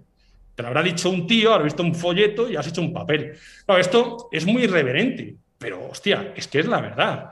Y todos conocemos a gente que está trabajando en estos puestos. Yo conozco a, altos funcionarios. Es una vergüenza. Altos funcionarios que te dicen, yo me toco los cojones a dos manos y estoy tan a gusto aquí y cobro mm, trienios, cuatrienios, todo, me lo llevo todo. Y luego me voy a casa y, y me veo una serie de Netflix entera. Y el tío está gozándolo con tu dinero. Y encima es que te lo dice como diciendo, eh, que soy funcionario, que soy el puto amo. Hostia, no me jodas, no me lo digas. No me lo digas porque vomito. Pero luego, eh, luego, el malo, luego el malo es el que se va a tributar a Portugal, Andorra, el que se va, el que le va bien y quiere pagar menos. Al final, Totalmente, pero luego, además, en el caso de Portugal y Andorra y todos estos países, yo he de decir que Portugal es un país de la hostia. Y te voy a decir por qué. Primero, porque saben que son pobres. Esto es un concepto básico. O sea, en España eh, ganas mil euros y te compras un teléfono. Allí no. Allí saben, mira, una cosa, tú vas al súper en Lisboa y el tío, si son 15 euros con 23, te da las monedas. Tú vas aquí a Leroski y vas a pagar y dejas hasta propina. no me jodas, ¿pero dónde se ha visto? Si somos pobres los españoles. Y en Portugal lo tienen claro. Y luego hay una cosa con el tema de la política y la izquierda y la derecha que también quiero comentar con el tema de Portugal. La gente que habla de política eh, en términos de izquierda y derecha, Vox y Podemos y no sé qué, es gente que no ha viajado no, habéis viajado, quiero decir, ¿por qué? Porque si tú te vas a Portugal, en Portugal gobierna la izquierda, pero la izquierda de Portugal es más de derechas que el PP. Entonces, es simplemente un problema de perspectiva. ¿El PP es de derechas? Los cojones es de derechas. Tú no has visto una derecha en tu vida. Claro que no, no lo has visto. Tú vete a Portugal y dile, oye, mira, eh, tu casa, como pasa en Barcelona, la vas a alquilar a este precio que me sale a mí de los huevos. Te pegan un tiro en la frente. ¿Por qué? Porque la propiedad privada es propiedad privada y son de izquierdas. O sea, quiero decir, pues es un problema de que la gente está eso en el enemigo, izquierda, derecha, gordos y flacos, negros y verdes. Da igual. El problema es el Estado y cuando antes lo entiendas, antes podrás sobrevivir. me, parece, me parece brutal, ¿eh? subrayo mucho esto, lo que es la política es un tema que hemos hablado muchas veces y que al final yo creo que te, lo visten con otro color, te le ponen otra gorra, otra mascareta, lo, lo, que tú quieras, pero al final no dejan de ser la misma gente y, yo te digo, yo creo que la política en España, creo que a nadie le, a nadie le sorprende si decimos que es eh, nefasta no lo siguiente. De hecho, comentabas que las regulaciones que están llegando, dices que no sé quién es el tonto que las ha hecho. Yo, no, yo no sé hasta qué punto realmente cuando sacan una nueva ley y sobre todo el tema de intentar regular las criptomonedas, que me parece como que están con las manos intentando vaciar el mar, que digo, es que se os está haciendo aguas por todos lados, que dices, es que me dais hasta lástima, a lo mejor hasta os ayudo un poco, ¿no? y al final dices, venga, va, te voy a echar una mano, mira, aquí están las criptos, aquí es esto, un exchange es esto, no te cagues encima, por favor. Yo veo esto y digo, no sé si realmente es que no tienen un interés en regularlo bien, y es como para que parezca que lo están regulando, para que los que tienen pasta de verdad sigan haciendo de las suyas, porque al final quien paga impuestos, esto lo has dicho antes eh, fuera de cámaras, no sé si también lo has dicho eh, en el directo, si no, pues sacamos el tema y es que la gente que tiene pasta nunca ha pagado impuestos o ha pagado una mierda. La gente que tiene pasta sabe cómo no pagar impuestos de manera eh, legal o al menos de manera que no le toquen las narices. Vamos a dejarlo así. No, totalmente, claro. Sí, pero vamos, sí, que esto es un hecho, ha pasado siempre, mucho antes de las criptomonedas. Pero eh, hay que entender que el problema para mí viene con, con a qué dedicas tu atención. Es decir, cuando tú tienes que trabajar para vivir, tienes unos problemas que están por encima de la tributación. ¿no? yo tengo que llevar dinero a casa, tengo que cambiar la caldera, tengo que pagar el colegio de los niños. Tengo una serie de problemas que no me dan para estar pensando en si eludo o evado o me llevo el dinero o qué cojones hago. No. Ahora, en cuanto pasas un cierto nivel y ya tienes un cierto nivel de tranquilidad económica, es cuando te paras un día y dices, hostia, ¿qué pasa aquí? ¿Dónde está mi pasta? Si yo estoy ganando un huevo, ¿dónde está? Y en ese momento te das cuenta. Pero claro, te tienes que quitar de todas las mierdas que hay por delante. Entonces, hasta que no llegas a un cierto punto, no lo haces. Por eso, en el momento que la gente gana dinero suficiente para vivir tranquilo, da igual, unos serán 3.000, otros serán 15.000, otros serán 100.000, no importa. En ese momento es cuando realmente ves la vida distinta. No tienes la preocupación. Yo sé que mañana puedo comer yo sé que mi mujer va, se puede, mm, si mañana se rompe la caldera y la arreglo. No importa, no necesito vivir, trabajar para eso. En ese momento te dedicas a otras cosas y es cuando llegan estos puntos de inflexión. Los ricos no pagan impuestos porque dedican tiempo a no pagarlos. Y hay una cosa muy importante. Cuando tú tienes una empresa, una pyme, una startup, en algunas áreas de negocio, tú vas a ganar más pasta eludiendo que con tu negocio.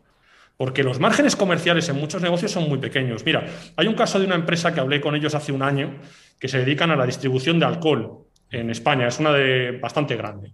Venden bastante.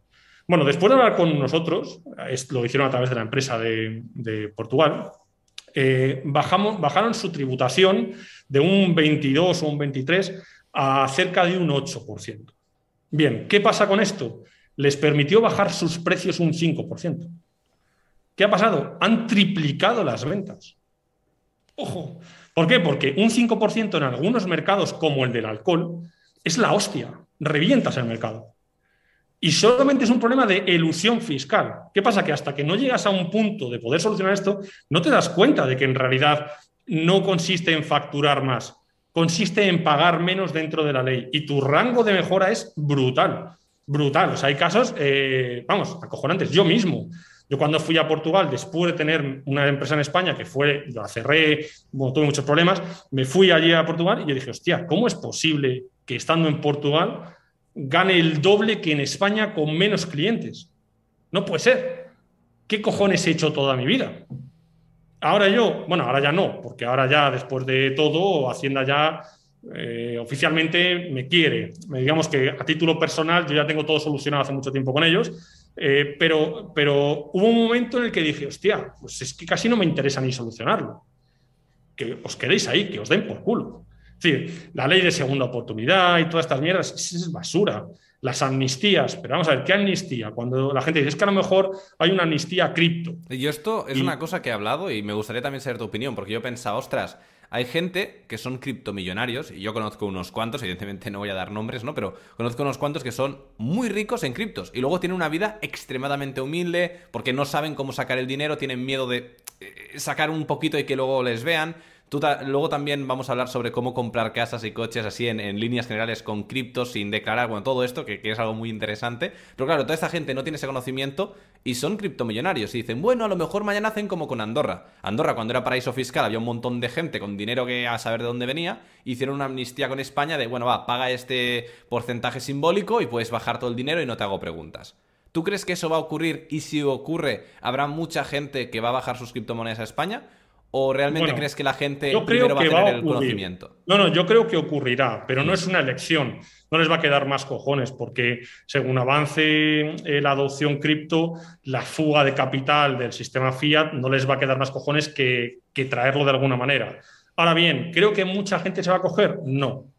¿Por qué? Porque tú vas a pagar 0% por tus criptomonedas dentro de la ley y la amnistía va a hacer que pagues un 10% y no te va a merecer la pena pagar un 10 y regalarlo.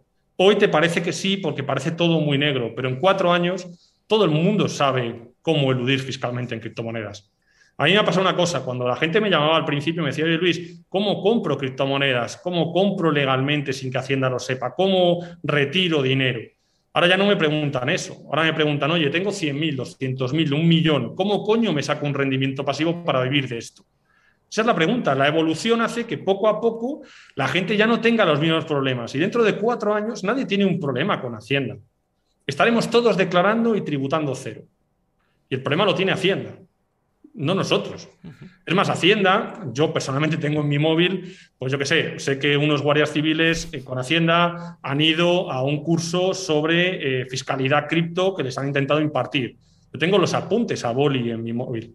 Los apuntes de un tío allí con el tío de Hacienda apuntando. Eh, están centrados en las empresas. ¿Por qué? Porque el problema que tienen es la hostia. O sea, la hostia. La hostia. Ni se lo imaginan lo que les viene, porque, porque no saben de lo que hablan. Y ellos están viendo la puntita. Bueno, de hecho, esto, esto nos ha pasado. En Ojana Valhalla tenemos varios policías, aunque parezca surrealista, que de hecho muchos entrenan con David, donde hace deporte, ¿no? Cosas de gente sana. Y muchos están aquí en Ojana Valhalla y es porque les obligan, ahora mismo a muchas divisiones eh, de delitos, les están obligando a que aprendan un poco lo que son las criptomonedas. No hace falta que sepas ganar dinero con ellas, solo que sepas no cagarte encima. Que, que entiendas un poco lo que es un ledger, lo que es Ethereum. Eh, no, es que me han robado un ledger, ya, pero ¿qué te han robado? La, semilla, las palabras clave, te han robado el aparato, O sea, ¿qué ha pasado? Pues claro, tú ahora vas a, una comisaría y le dices, hola señor, que me han robado el ledger. Y te dicen, pues muy bien, ¿cuánto valía? ¿50 euros? Bueno, pues ya está, esto es hurto menor o no sé cómo se llame, ¿no? Que es menos de 400 euros, bla, bla, bla, perfecto. No, no, no, no, se tenía ahí 100.000 euros. ¿Cómo 100.000 euros? ¿Dónde? ¿En el aparato? ¿Cómo? No sé qué, y no te entienden. De ahí es donde entran los problemas. Entonces es necesario que también haya un conocimiento por parte de la justicia, porque es que si no, ¿Qué nos va a quedar? que, yo lo veo correcto, pero el problema que pasa es que hay un tema clave en el mundo cripto, que es eh, la atribución del activo a tu persona física o jurídica. Claro, no se puede si no hay que KYC. Y en estos aparatos, al final, eh, no, es que tengo un MetaMask, vale, muy bien. O sea, te puedes poner a mirar IPs, puedes mirar lo que quieras, pero no te pueden decir esto es tuyo. Luego también es verdad que España siempre tiene la mítica que te pueden decir, esto me lo, hablaba con un, eh, con un gestor, me decía, te podrían hacer la jugada, es que no, sé el término, pero lo vas a entender, y es cuando hacen una estimación. No saben exactamente lo que a lo mejor has, defraudado, lo que no has pagado, lo que sea, dicen, bueno, vamos a hacer una estimación aproximada, ¿no? Y ahí se, se tiran el triple. Y vete sí, pero no te va a preocupar, no te va a preocupar. Quiero decir, no te va a preocupar porque dentro de dos años todos estamos tributando, declarando, informando y pagando cero. Pues se puede. Es más, mira, el tema del coin tracking y toda esta mierda, a mí me hace mucha gracia porque el coin tracking sobrevive por el enlace de referidos, es decir, es una estafa piramidal como cualquier otra. ¿eh? Es decir, al final, el coin tracking es una herramienta que no va más allá de un puto Excel. Quiero decir, ¿a qué me refiero? Lo que me refiero es que más allá de las conexiones con las APIs, de los exchanges y esto, lo que es la parte del informe fiscal no vale para nada. Quiero decir, para nada. Es más, yo tengo un caso de un tío de Hacienda que le ha ido un tío con el informe fiscal y ha dicho, ¿esto qué mierda es? Toma. No le vale. ¿Por qué? Pues porque tú lo puedes cambiar.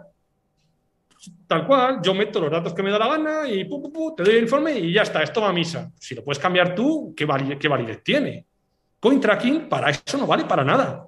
Ni coin tracking, ni Atani, ni nada. Vale para ti y tu gestión. Ahora, si Hacienda te va a investigar, lo que va a pedir es que un juez le pida la información al exchange y lo que el exchange le dé es lo que le vale. ¿Qué coño? Es como si le diga, a ver, dame tus cuentas. Pues te lo apunto aquí un papelito, venga, toma, aquí las tienes, me las creo. ¿Eso dónde se ha visto? Bueno, en España va así, ¿eh? Muchas cosas. En España. Bueno, eh, no, pero tienes que demostrarlo, por ejemplo, a nivel societario tienes que demostrar ingresos y gastos. en, a nivel... en, España, yo, por ejemplo, me he encontrado en la situación de que yo hago las facturas a día de hoy cuando declaro cualquier. Yo tengo algunos pagos que me hacen en criptomonedas y para declararlos, a lo mejor lo estoy haciendo mal, no lo sé, ¿eh? Pero yo lo que hago es apunto. Eh, la cantidad que me han dado, imagínate que me han pagado, me invento un Ethereum. Pues ese Ethereum en ese momento, ¿cuánto valía en euros, en dólares? Y pago la parte de euros a esa fecha. Luego ya cuando lo quiera pasar por caja, porque yo me lo guardo, yo lo holdeo, yo no lo meto en el banco, yo en el banco meto lo, justo para pagar impuestos. De hecho, yo soy pobre en euros, lo he dicho siempre, pues no tengo ningún interés. Entonces, en este caso, yo cuando lo venda, ya declararé la plusvalía del Ethereum que en su día yo me apunté cuánto valía, etcétera. Claro, todo esto lo hago y Hacienda, como yo siempre pago y pago un buen dinero, no me hace preguntas. Pero yo entiendo que podría venir alguien y mentir en el numerito. Entonces, ponte a investigar eso. Mm, sinceramente, yo creo que Hacienda a día de hoy. lo estás haciendo bien. lo estás haciendo bien teniendo en cuenta que quieres tributar en España algo que no tendrías por qué tributar. digamos que al ser figura pública prefiero estar cubierto. prefiero estar cubierto porque no es lo mismo ser un youtuber de criptos que ser Manolito el del bar. a Manolito del bar posiblemente le diría que bueno, que, hable contigo. bueno, de todas maneras, siendo youtuber de criptos, seguramente si hubieras hablado conmigo, tampoco lo harías, ya te lo digo, porque eh, la legislación es clara y, hasta donde llega Hacienda es claro. El problema que tenemos muchas veces es que pensamos que Hacienda es lo de las películas del CSI. No, no, no, está claro que Hacienda, y de hecho, por ejemplo, en, en Andorra hay tres personas ahí, es decir, hay tres investigadores, bueno, tres inspectores de Hacienda. Es que al final, bueno, la Hacienda andorrana final eh, hay una imposibilidad total, ya no, sea, ya, no solo de conocimiento, sino de, físicamente. Tú no puedes ir a todos los... Yo, siempre hago una pregunta, o hago un comentario, mejor dicho, cuando alguien me dice, debería de preocuparme si en Metamask eh, tenía 100 dólares y he hecho 50 trades y no sé qué. Digo, a ver, tío. Piensa que van a tener que pagar a un tío que no tiene ni puta idea para mirar lo que estás haciendo tú en tu Metamask. Si tú que sabes, al menos más que esa persona, eres incapaz de hacer un seguimiento apropiado, a día de hoy, de todos modos, existen herramientas para hacerlo, pero eh, si ya te cuesta, ¿Tú crees que ese tío se va a molestar para ver si, te ha faltado un euro y medio o tres euros? Te, voy a contar un caso. Mira, me llamó hace no mucho tiempo una persona que ha sido investigada por Hacienda con el tema cripto. Le pusieron a dos inspectoras de Hacienda durante ocho meses. Y el tío les estuvo que enseñar qué era coin tracking, qué eran las billeteras, todo. Dice, les he dado una masterclass de ocho meses a las dos tías que ahora son las putas reinas de las criptomonedas en Hacienda. No sabían nada en realidad. Pero al final lo que hay que entender es que la información que tú le facilitas a Hacienda, Hacienda da por hecho que es buena, porque si mientes te has cagado. Si Hacienda nunca hay que mentirle. Tú puedes no decirle algo, pero lo que le digas tiene que ser verdad, aunque te joda. Entonces aquí entran dos cosas. Uno, o no le dices algo porque no lo vas a ver, o lo que le dices que tiene que ser verdad, lo ajustas para que sea la verdad que a ti te interesa. Esto también se puede hacer dentro de la ley y sin problemas. Entonces, claro, lo que no puedes hacer es ni una cosa ni otra. No, voy a declarar, pero solo un trozo. No, no, no, no, no. Porque si declaras un trozo, tiran del hilo y te crujen. No, no, claro, ahí está, ahí está, clarísimo, ahí está clarísimo. Yo, te voy a ser, yo, te voy a ser completamente honesto, ¿eh? Yo empecé a declarar todo esto porque en su día, pues ya lo declaré, ¿no? Por, por, falta de conocimiento. Yo sé que a día de hoy existen maneras por las que podrían no declararlo, pero claro, ya lo he declarado. Ya que tengo que hacerlo, porque si mañana ven que mis ingresos caen en picado y que sigo y que además mis números en YouTube van mejor, dirán, a ver, este tío que bueno, vamos a ver, hay que tener en cuenta dos cosas, porque se mezclan. Tus ingresos en criptomonedas hmm. son una cosa, o, tus activos, o tus beneficios en cripto. No, claro, pero al final entiendo que la gente no es subnormal. A ver, algunos hay, ¿eh? que son tontos, pero me gusta pensar que la gente tiene sentido común. y más cuando hablamos de dinero, tienen sentido común y dicen, a ver, si este tío eh, gana este dinero porque tiene esta comunidad y mañana gana más porque tiene más comunidad y sus ingresos son menores, te pueden venir a pedir explicaciones. Y si directamente esos ingresos son cero, dicen, a ver, eh, el mes pasado me ha declarado, me invento 10, y ahora hay cero. ¿Qué ha pasado? ¿no? Entonces, yo eso, por ejemplo, no dejo que ocurra ni voy a dejar que ocurra. Yo por eso. No, pero entonces lo que has dicho. Para poder... Imagínate un caso: tú ganas 10, al año siguiente ganas 100 y al año siguiente ganas 3. Y hostias, ¿qué ha pasado? Me van a pedir explicaciones. Bien, ¿y si se las das? Y les das las explicaciones que justifican que tú ganas 3. Cogen y hacen a tomar por culo. Se terminó la conversación. El problema está en que no estamos preparados para enfrentarnos a Hacienda. Viene una carta de Hacienda, hostia, Hacienda, oh, oh, oh, oh, no, no. Yo prefiero que venga Hacienda en algunos casos. Oye, ven, por favor, mira, pa, en tu cara, adiós.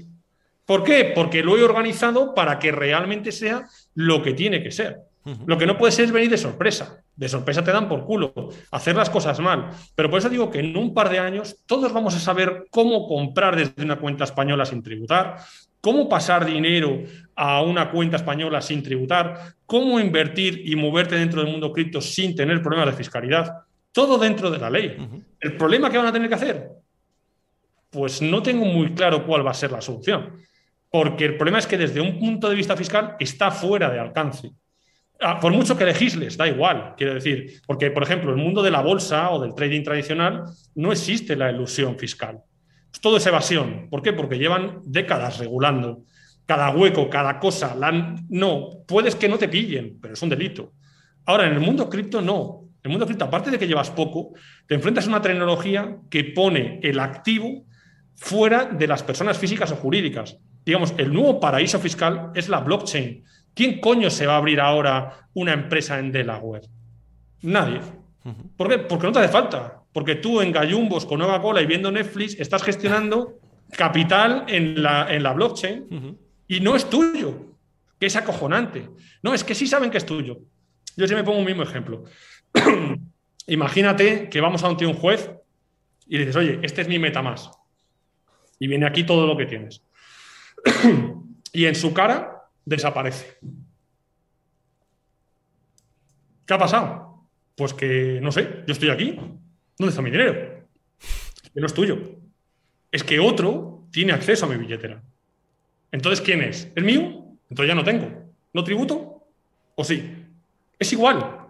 Es magia. Es buenísima esa, es buenísima. Está tu primo, es que es la Lucas, puta realidad. Lucas quitando el dinero ahí. Claro, es la puta realidad.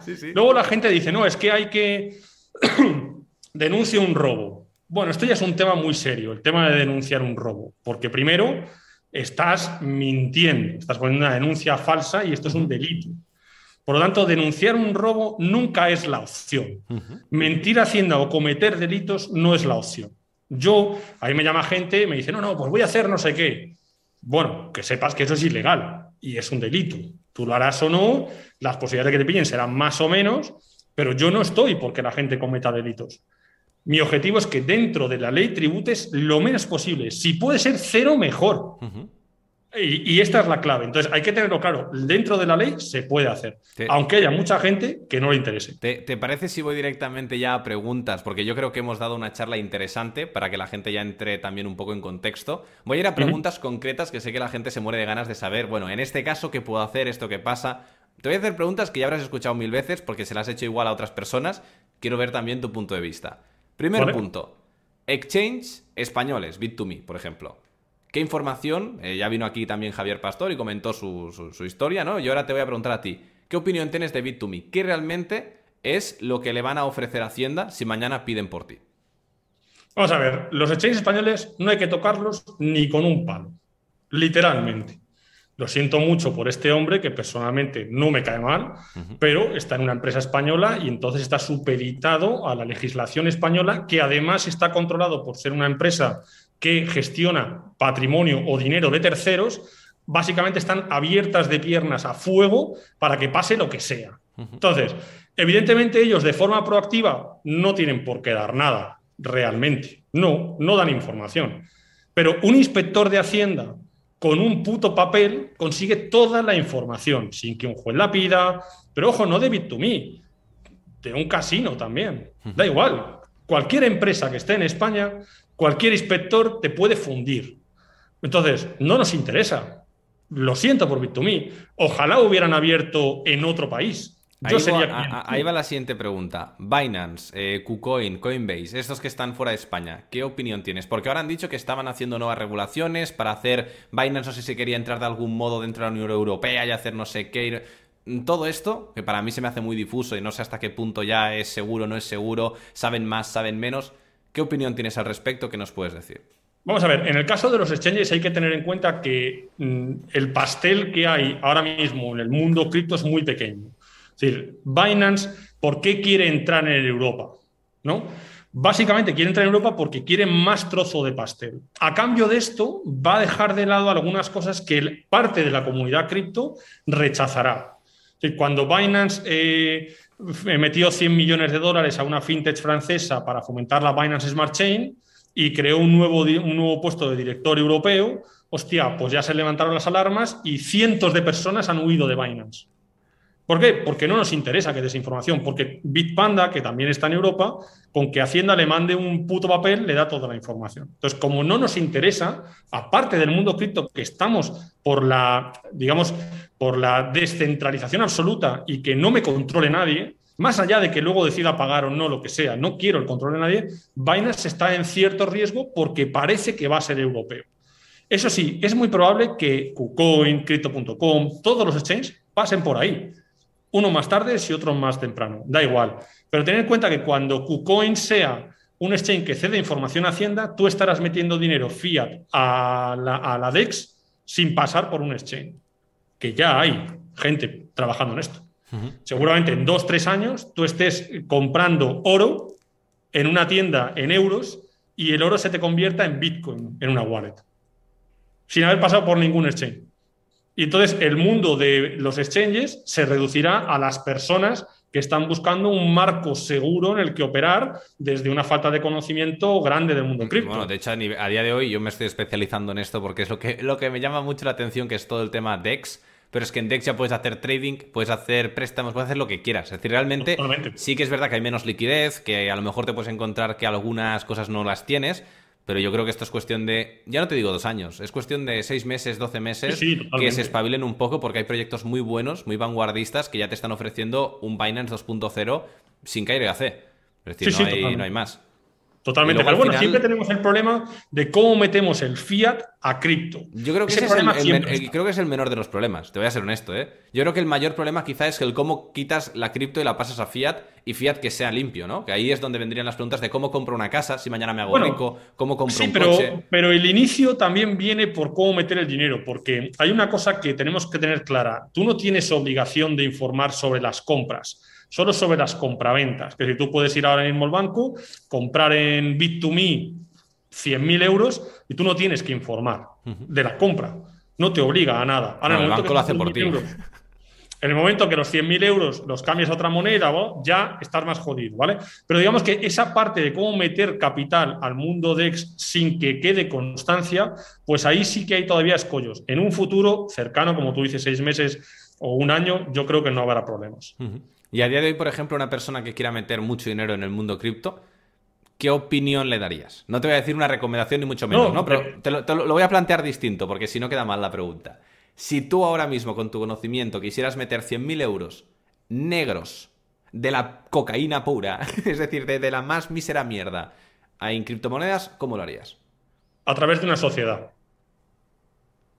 ¿Cómo es esto?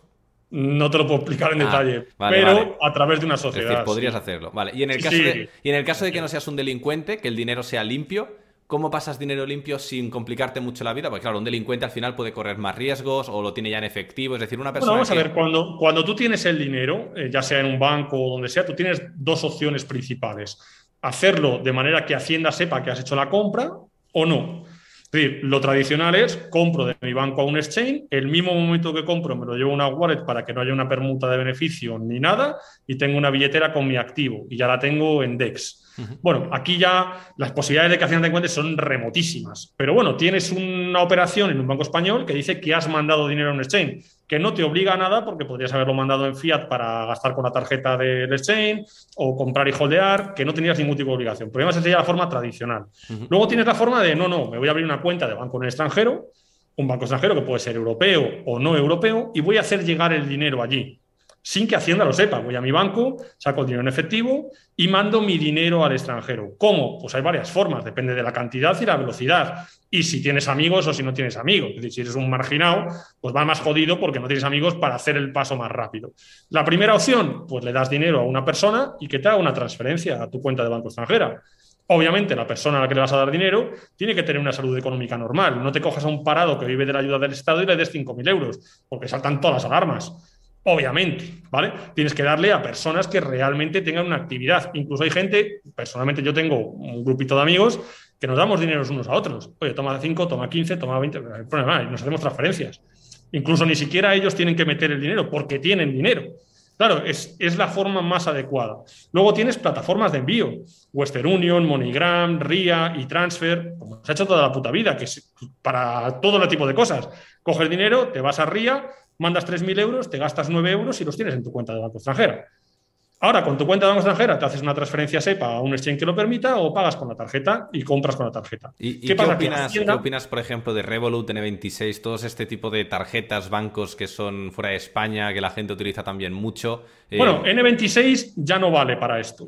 Porque N26 de en español desde hace dos años y medio. Yo tengo N26 con banco alemán, pero ya no vale. Revolut, Vivid, eh, Monese, Ducascopi, Advancash, que decir, cualquier tarjeta es perfectamente válida.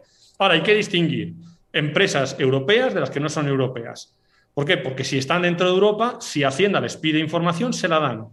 Y si están fuera de Europa, si Hacienda les pide información, se limpian el culo. Tiene que darlo un, juez, pedirla. Entonces, aquí hay un matiz. Pero lo más importante siempre es que tus obligaciones a la hora de informar sobre esas cuentas son muy escasas. Tú puedes abrir ahora mismo 10 cuentas de banco extranjero y tú no tienes obligación de decir a Hacienda que las tienes. No, siempre y cuando estén dentro de los límites del modelo 720, en este momento tú no tienes por qué informar de ellas. Entonces tú puedes pasar dinero y operar sin ningún riesgo y sin estar incumpliendo nada. Es más, hay mucha gente, entre los cuales me incluyo, que hemos demostrado en nuestras propias carnes que Hacienda no tiene acceso a esa información. Yo tenía un banco extranjero con más capital del que me, me hubiera obligado a informar en el modelo 720. Yo no lo he informado y ha prescrito y nadie se ha enterado. ¿Por qué? Porque no tienen la información. Para que Hacienda sepa que tú tienes una cuenta en Vivid, has tenido que mandarte un dinero desde tu cuenta española a Vivid o al revés. O hacer una operación rara, porque claro, los bancos tienen límites. No debes hacer movimientos interbancarios superiores a 10.000 euros, porque se notifican Hacienda. No debes hacer retiros en efectivo superiores a 3.000 euros, ni gastos con tarjeta de 3.000 euros al día. No debes hacer compras o retiros recurrentes. Bueno, una serie de cosas que levantan las alertas, pero siempre y cuando tú las conozcas y estés dentro de los límites, tú puedes tener un montón de cuentas y un montón de pasta y Hacienda no sabe nada de esto. Ojo, que no es ilegal.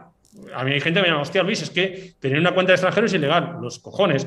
Te han dicho que es ilegal por mentiras como los Panama Papers, por ejemplo. Panama Papers, hostias, todos delincuentes. Coño, ¿qué dices? Yo puedo tener una cuenta en Panamá, una empresa en Panamá y ser totalmente legal. Ahora, lo que no es legal es que tú seas un político corrupto que te da un maletín con medio millón de euros y te lo has llevado a Panamá. Pero no es por Panamá, es porque eres un ladrón. Claro, son cosas distintas. Tú puedes tener una empresa donde te dé la puta gana y tributar con las ventajas fiscales donde quieras. El problema es que el dinero que has llevado ahí tenga una procedencia ilícita. Coño, pero el problema no es de Panamá. ¿Cuánta gente de los Panama Papers está en la cárcel? No, es como lo del apagón. El apagón, el apagón mundial. Ahora ya nadie habla del apagón. ¿Por qué? Pues coño, porque interesaba, pagando la luz a 300 pavos, hostia, o te quedas sin luz o pagas 300. Bueno, vale, pues pago 300. Y te callas como un putas. Claro, el apagón pues, es una ridiculez. Tenemos la mayor capacidad de producción eléctrica de la historia de la humanidad y ahora nos vamos a quedar sin luz. Tócate los huevos. Pues será porque alguien quiere. Si no, es todo mentira. Y así con todo lo demás. Así que bueno. Preguntan por aquí que dónde está la información de los límites, porque sé que es curioso. Yo, yo, por ejemplo, los límites que me comentas sí que los conozco porque es información que creo que es de valor ¿no? y que, merece la pena conocer. Siempre al final esto es una cosa que, bueno, eh, lo hagas bien o lo hagas mal, lo que te interesa es hacer el mínimo ruido posible. Lo que decías tú, tener un perfil bajo. Al final, eh, a nadie le interesa que Hacienda le venga y le diga, ostras, usted de repente está moviendo mucho dinero. Pues si puedes ser más humilde, sé más humilde porque a lo mejor te compensa. Porque aunque lo estés haciendo bien, es un coñazo tener que lidiar con todo este tipo de cosas. Bueno, vamos a ver, la información de los límites las tienes resumidas. Lo más fácil es que nos manden un email y le mandamos el PDF. Hmm. Tenemos un PDF que es una lista de difusión en el que mandamos información y ahí vienen los límites de lo que puedes hacer y lo que no puedes hacer. ¿Por qué? Porque en realidad estos límites no están establecidos eh, tan claros. Sí se sabe que las operaciones interbancarias superiores a 10.000 euros se notifican, igual que si tú metes un billete de 500 en el banco, se lista como que tú has metido un billete de 500. Bueno, son cosas que más o menos la gente sabe, pero también es verdad que cada banco tiene sus cosas. Entonces, donde está el problema mayor con los límites es con los retiros y las compras recurrentes. Por ejemplo, si tú quieres retirar 10.000 euros, tú no vayas al banco 10 días seguidos a retirar 1.000 euros al día en efectivo, porque al tercer día es Visa o Mastercard quien te ha bloqueado la cuenta. ¿Por qué? Porque estás haciendo un posible uso fraudulento. Y como ellos tienen responsabilidades anti-hurto, dicen, eh, eh, ojo, antes de que te hayan robado y que te lo tenga que pagar yo, te paro y te pido explicaciones. Pero ya ni siquiera es el banco, es la propia Visa o Mastercard, que es la proveedora del servicio. Entonces, todo esto, pues depende. Tienes muchos bancos que estaban limitando el tema de la compra de criptos. Totalmente, o bloqueándolo completamente. O bloqueándolo completamente. Luego ahora quieren venderte las criptos ellos. Bueno, Vale, pues esto es la puta mierda de país en el que vivimos, nada más. Y te iba, te iba a preguntar, imagínate una persona, ¿no? Que puede ser el, caso de que gane bastante dinero. Imagínate alguien que ha ganado, decías, ¿no? De, Shiba, ha ganado un millón con Shiba, de los pocos que le habrá ido bien. Y, y, te pregunto, y esa persona se quiere comprar una casa y se la quiere comprar en medio de Madrid. ¿Cómo lo puede hacer? Si es que puede. Pues tiene tres formas, lo que pasa es que no te las puedo detallar, pero tiene tres formas. Con que a ver, yo entiendo que al final, si alguien quiere esa información al detalle, ya te va a llamar, ya te va. Es decir, eso no hay ningún problema y al final. Sí, pero no es tanto, o sea, no es tanto por no dar la información. No, es por el tiempo que te puede llevar y que cada caso es personal, evidentemente. Pero todo es porque cada caso es personal. Quiero decir, tú puedes haber ganado un millón de euros y ser un parado. Vale, pues tu situación es distinta. O ser un funcionario y que tiene crédito. Por lo tanto, no te recomendaría pagar la casa a tocateja aunque tuvieras el dinero, te recomendaría financiarla. Y te diría cómo meter dinero para conseguir la financiación del mundo cripto. O puedes comprar la tocateja a, título personal, de golpe y dentro de la ley, tributando cero en España, o creándote una sociedad y hacerlo a nivel societario. En España o fuera. Es decir, las opciones son un huevo. El problema es que realmente depende siempre de cuál sea tu situación personal. Yo tengo un caso que es brutal. Un chaval de 16 años que tenía 2 millones de euros en criptomonedas.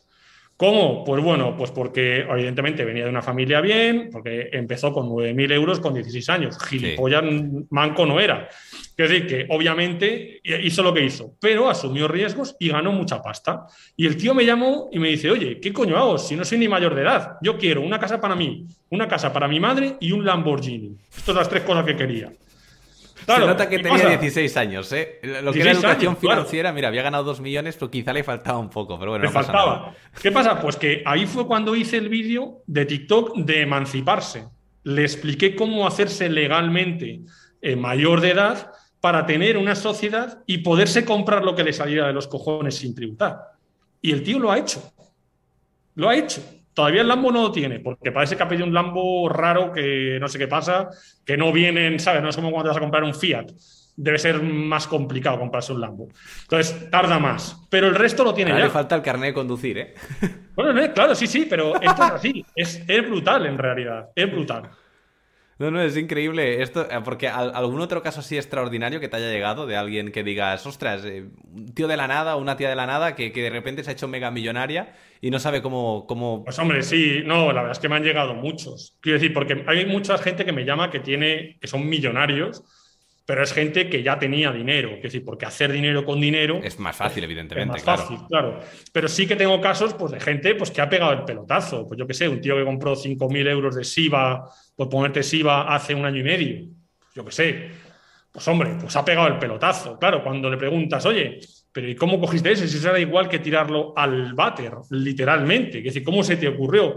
Pues no sé, Quiero decir, no te lo explican, que es gente que tuvo la puta chapa. También quiero, quiero aquí marcar un matiz y es no es apología de comprar shitcoins ni mierdas. Estos casos son muy puntuales y recordemos que por una persona que con 5.000 se ha hecho millonaria, hay un millón de personas que han perdido mil pavos. Es decir, que al final. Sí, sí, por supuesto. bueno, quiero decir que, que, hablo con gente que tiene criptomonedas holdeadas desde el 2013, 2014, 2015. Te puedes imaginar cómo les ha ido y que les, les, da todo igual. Ahora sí, yo creo que hay un matiz importante porque en TikTok, sobre todo, YouTube lo consumo menos, pero en TikTok hay muchos vídeos en plan de si hubieras comprado no sé qué, no sé cuándo, hoy tendrías no sé cuándo. A mí no, me gustan nada, no me gustan bueno, pues este tipo de vídeos, lo primero es que se nota que no hablan con la gente que compró en esa época. ¿Por qué? Porque yo personalmente conozco gente que compró Bitcoin a 25 y que no tienen Bitcoin desde que Bitcoin pasó los 5.000 euros.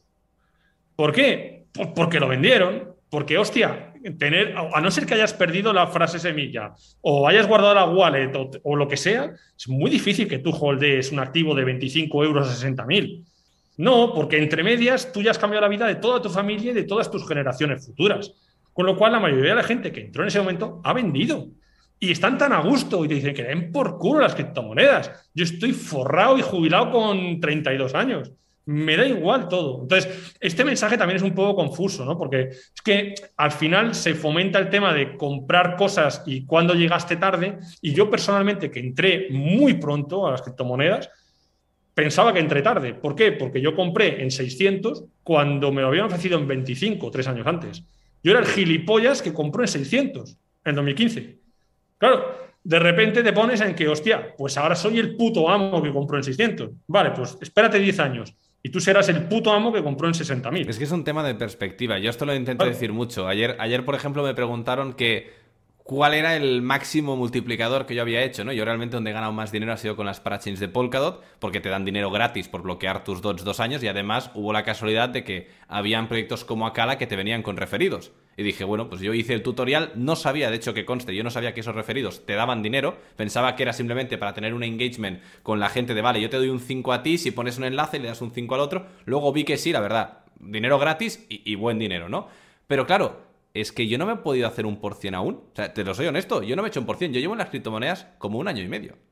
Es decir, a quien le pueden preguntar cuánto ha ganado es al que lleva 10 años, al que lleva 8, al que lleva 5, que la gente se cree que tú, por ser youtuber de criptos, o tú, por llevar X tiempo, ya te estás haciendo por cientos todo el día. Y esa es una cosa que a mí me gusta que la gente entienda, que no, que el dinero viene trabajándolo poco a poco y que nadie se va a hacer millonario del día a la noche, o sea, eh, sin, tener, o sea, sin tener ya una base. Es decir, está claro que tú te puedes capitalizar poco a poco, pero a mayor riesgo, mayor beneficio. Y yo, que soy conservador, pues intento hacer al año un por dos, un por tres de mi portafolio. Y ya me parece una salvajada. Es decir, yo he hablado con gente que son dueños de hoteles y me dicen, no, no, no, es que yo le saco un 12% al año a mi hotel. Un 12% y el tío está así, flipando.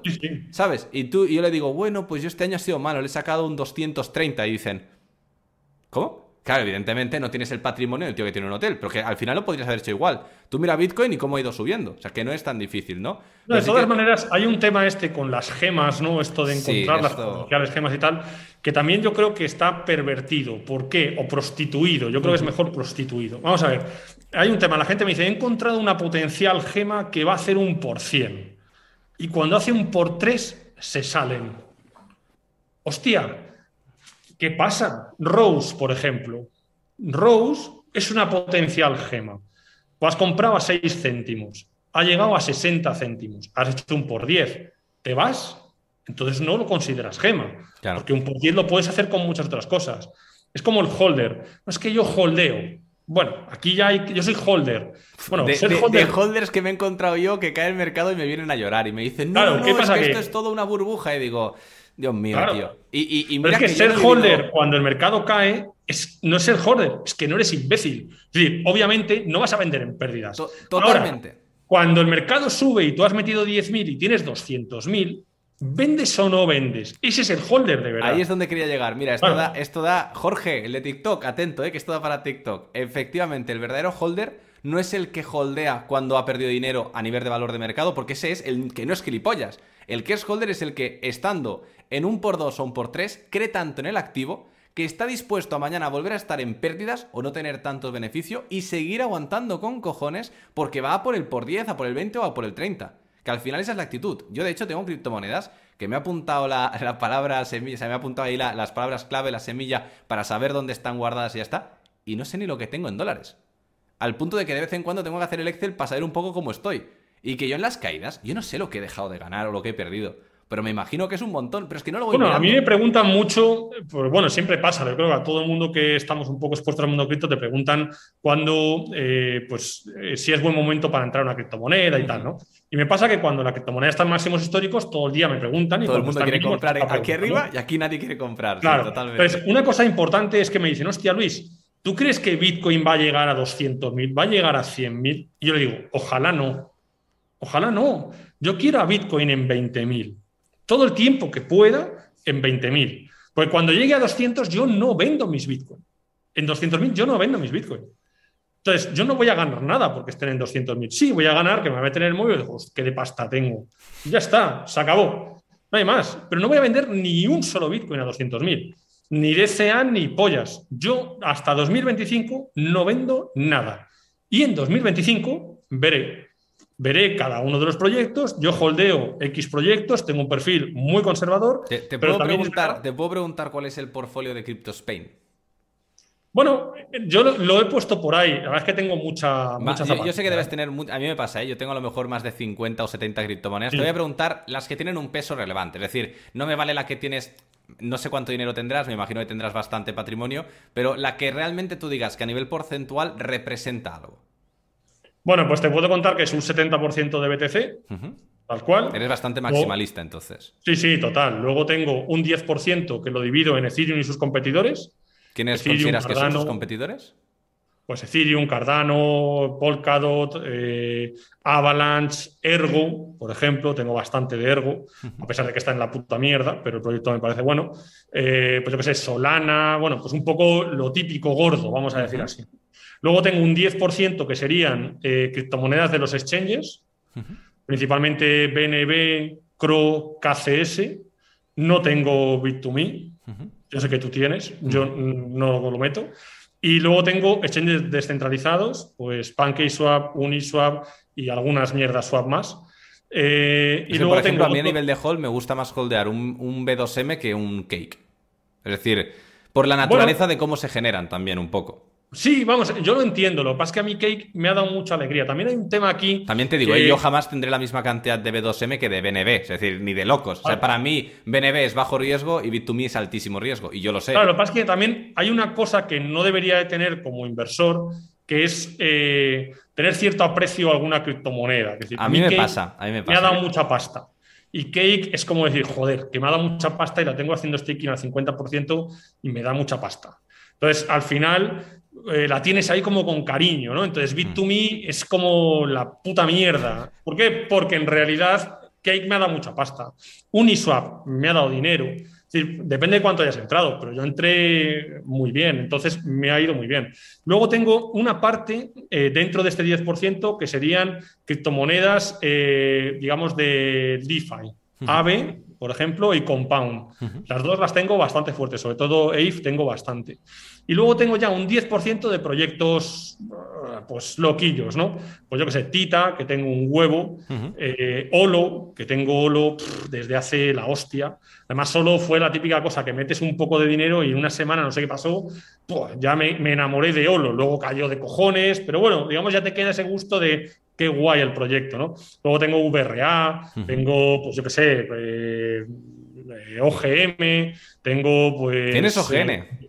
Sí. Yo también soy Timo GN y ahora mismo estoy de, estar. Yo, yo entré en un dólar, luego me vino Evergrande y me lo tumbó a 0,60 y pico. Aún así me quedé con mi dólar, luego subió a uno y medio. Yo realmente OGN creo que por el equipo que hay, que entiendo que si has invertido, has mirado un poco el equipo, el equipo que tienes es espectacular. Y yo en OGN dije, bueno, yo me aguanto aquí lo que venga. Y yo de hecho no tengo pensado vender hasta los 2, 2 y medio, 3. Una parte y lo otro, yo siempre soy de vender, tomar beneficio, retirar lo que he metido y voy a hold toda la vida, porque está demostrado que si el proyecto es bueno, ganas más. Esperándote 10 años que buscando la velita. Por mucho que me guste el trading. Luego tengo Rose, en Rose, Rose está entré bastante fuerte también en Rose. Syscoin también entré con alegría. Entré en IOZ. Digo, digo Syscoin, tienes? Sí, pero muy poco. Muy poquito. ¿No te, no te lo has mirado? ¿No te gusta? ¿Qué opinión tienes? Pues, es, es, mi criptomoneda favorita y entonces te pregunto, te pregunto. No, no, tengo, pero tengo poco. Hmm. Pero tengo poco porque tampoco puedo meterle a todo. ten en cuenta que el 60% de mi capital es BTC. Hmm. Y yo compro BTC cada día. ¿Cada día compras? sí, sí. A mí me, yo hago 10 consultorías al día. Según me pagan la consultoría en criptomonedas, es, Bitcoin. Automático. Me da igual el día que sea, la hora que sea. Yo he comprado súper barato y en 64.000. ¿Cuál es tu precio promedio más o menos o no lo, lo desconoces? Pues está por debajo de los 12. De los 12.000. Está, está bien, ¿eh? hombre, me dices 12 dólares y mira, me voy, digo, no, no, no, por debajo de los 12.000. tengo que chupar para tener ese precio promedio? Pero es que entré muy pronto. No, hombre, no, no. Hombre, yo ya te digo, ¿eh? mi precio promedio, yo el primer Bitcoin que compré sí que lo compré por debajo de 10. No el primer Bitcoin, ¿eh? Unidad, no. la primera parte de Bitcoin. Ya me hubiera gustado tener dinero para comprar por ahí, pero no. Y, luego sí que ya el promedio creo que se me ha quedado en los 20, 25, pero porque cuando ya empecé a hacer dinero de verdad, eh, Bitcoin estaba ya en los 30.000, o sea, al final tampoco me quedó mucha alternativa. Y sigo pensando que está muy bien, y soy el primero que aun siendo defensor de Bitcoin, ojalá que se estampe lo que dices tú para poder comprar más. Porque yo en 200.000 me vas a ver a poco. O sea, imagínate que en 200.000 ganas 200.000 euros ese año que ha sido un año muy bueno y te comes un Bitcoin. Piensa que a día de hoy una persona más o menos bien, un directivo, ya se puede comprar con el ahorro que tiene un Bitcoin. En su vida lo va a volver a hacer. Ese para mí es el punto que la gente no entiende, que quieren que suba rápido para que esos mil euros sean 5.000. Amigo, piénsalo grande. Intenta jubilarte con eso. O sea, piénsalo grande. Yo creo que a la gente le falta esa visión, quizá. Bueno, a mí me ha llamado, mira, recuerdo un señor mayor que me parece que hice un vídeo lo puse en Telegram o algo así. Un señor mayor que me llamó como en verano pasado, cuando hubo la caída esta de cojones. No me acuerdo que tocó muy bajo. 2018 puede ser. No, no, no, en este año pasado, que cayó ah, a vale, en mayo, en mayo, euros. En mayo del 21. mil dólares, la última caída gorda en verano o algo así. Y el tío me llamó y tenía 60.000 euros o algo así. Me decía que quería dejarle, bueno, que quería dejarle dinero a sus hijos y que quería meterlo en criptomonedas. Y entonces yo le dije, mira, espérate que Bitcoin baje de los 30.000 euros y compras. Y así lo hizo. Bueno, pues el tío, a la altura de octubre o noviembre, me llamó llorando, porque había doblado el dinero de verano a octubre o algo así. Y ahora tenía 60.000 para un hijo y 60.000 para el otro. O esto, esto a mí se me, se me las carnes, porque, bueno, yo con las personas mayores más tengo una debilidad, eh, que decir, yo les quiero todos, me parecen la polla. Además que es, es, como una parte olvidada, no sé qué tengo yo en mi cabeza, que la gente mayor la aprecio mucho. Y cuando me llaman gente mayor, muy mayor, jubilados y tal, que no saben nada, yo me desvivo por ayudarles, porque realmente me parece heroico. Quiero decir, un tío que ha estado ahorrando toda su puta vida y que el dinero se lo quiere dejar y que piense que en lugar de meterlo en el banco se lo va a dar en un Bitcoin, en un USB con un acceso a Bueno, esto es una cosa, hay que ponerle un monumento al tío. Bueno, el tío me llamó llorando. no, somos conscientes a veces de la barrera generacional que hay en, entre esta tecnología. Yo a mis abuelos cuando les explico, no, sí, me ha ido bien en criptos, me dicen, pero el dinero lo tienes ya. Y, claro. y, hay eso, pero ver un abuelo que sea capaz de decir, he trabajado, porque ahí sí que se ha trabajado de verdad, y no la mierda que hacemos nosotros, que podemos decir, no, yo me levanto pronto, yo me levanto ahí, yo hago esto, lo otro. No hacemos nada en comparación a lo que era el trabajo de antaño, o sea, el trabajo duro, eh, eso era otro mundo. Y decir, he ahorrado toda mi vida y me la voy a jugar a esta tecnología, ese para mí es el verdadero holder. Para mí ese, es, el, tío es un, es un, máquina, me llamó llorando y me, que, que, si le podía dar una dirección que me quería mandar una cesta de Navidad. Fíjate el detalle, ¿no? Luego le dije que no, no le daba mi dirección, por nada, pero porque no me fío de nadie, por muy abuelo que seas, pero más allá de eso, porque tampoco me merecía nada. Y el tío estaba encantado. O sea, yo creo que esto es una cosa también que tenemos que tener en cuenta que, que hay que apoyar a la gente que hace esfuerzos. Muchas veces me llaman un padre y un hijo y hacemos un Zoom y le explican al padre y estoy explicando, el padre se queda y dice, no, papá, luego te termino de explicar yo, porque el hijo se, se entera más. Bueno, a mí estas cosas me, alegran el día porque realmente que no solamente es ilusión, sino es la cultura de salir del sistema, que es la clave. Te iba, te, iba a preguntar, porque sé que nos quedan aquí como 10 minutitos, no me quiero alargar más de las 10 para no, no, no joderte mucho el horario. No, más que nada es que mi mujer me mata, tiene la cena hecha. Pues te, voy a, te voy a preguntar, en 10 minutos eh, me gustaría que des eh, la información que creas que pueda ser de valor para aquella persona que diga, yo quiero entrar aquí, ver 10 minutos y saber cómo eludir eh, correctamente o qué cosas, qué tips tendrías que, conocer. Entonces, yo entiendo evidentemente que si quieren tener más información y algo mucho más completo, pues para eso están las formaciones que tú das, por ejemplo, ahora en Granada, que luego van a tener también en Barcelona. Yo ya te he dicho que en Barcelona voy a ir y desde aquí te digo que el directo que has hecho me parece brutal y que cuando estés en Barcelona tú me das un toque, yo te la promociono gratis, me da igual, sin comisión ni nada, sin, sin referidos, que luego no me digan que, venga quien quiera y, yo me paso por ahí por si así también viene alguno más, porque creo que puede ser interesante. Y, te iba a comentar en 10 minutos, ¿qué información crees que puedas aportarle a una persona que diga yo quiero entrar en el mundo cripto, debería comprar eh, de manera totalmente limpia, que se vea claramente en el banco que estoy comprando, debería buscarme otras medidas, luego para sacarlo, ¿qué tips le darías a una persona? Bueno, vamos a ver, en principio los tips son bastante sencillos, vamos a ponernos en la parte general, ¿no? Que sería, nunca compres desde cuenta de Banco Española, nunca retires dinero a tu cuenta de Banco Española, nunca operes en un exchange al que Hacienda tenga acceso. Estas tres cosas son básicas. ¿Qué exchange recomendarías en ese caso? En este caso, KuCoin, Crypto.com, eh, Kraken, Huobi, Gate.io, es decir, prácticamente todos. ¿Cuál? ¿Binance?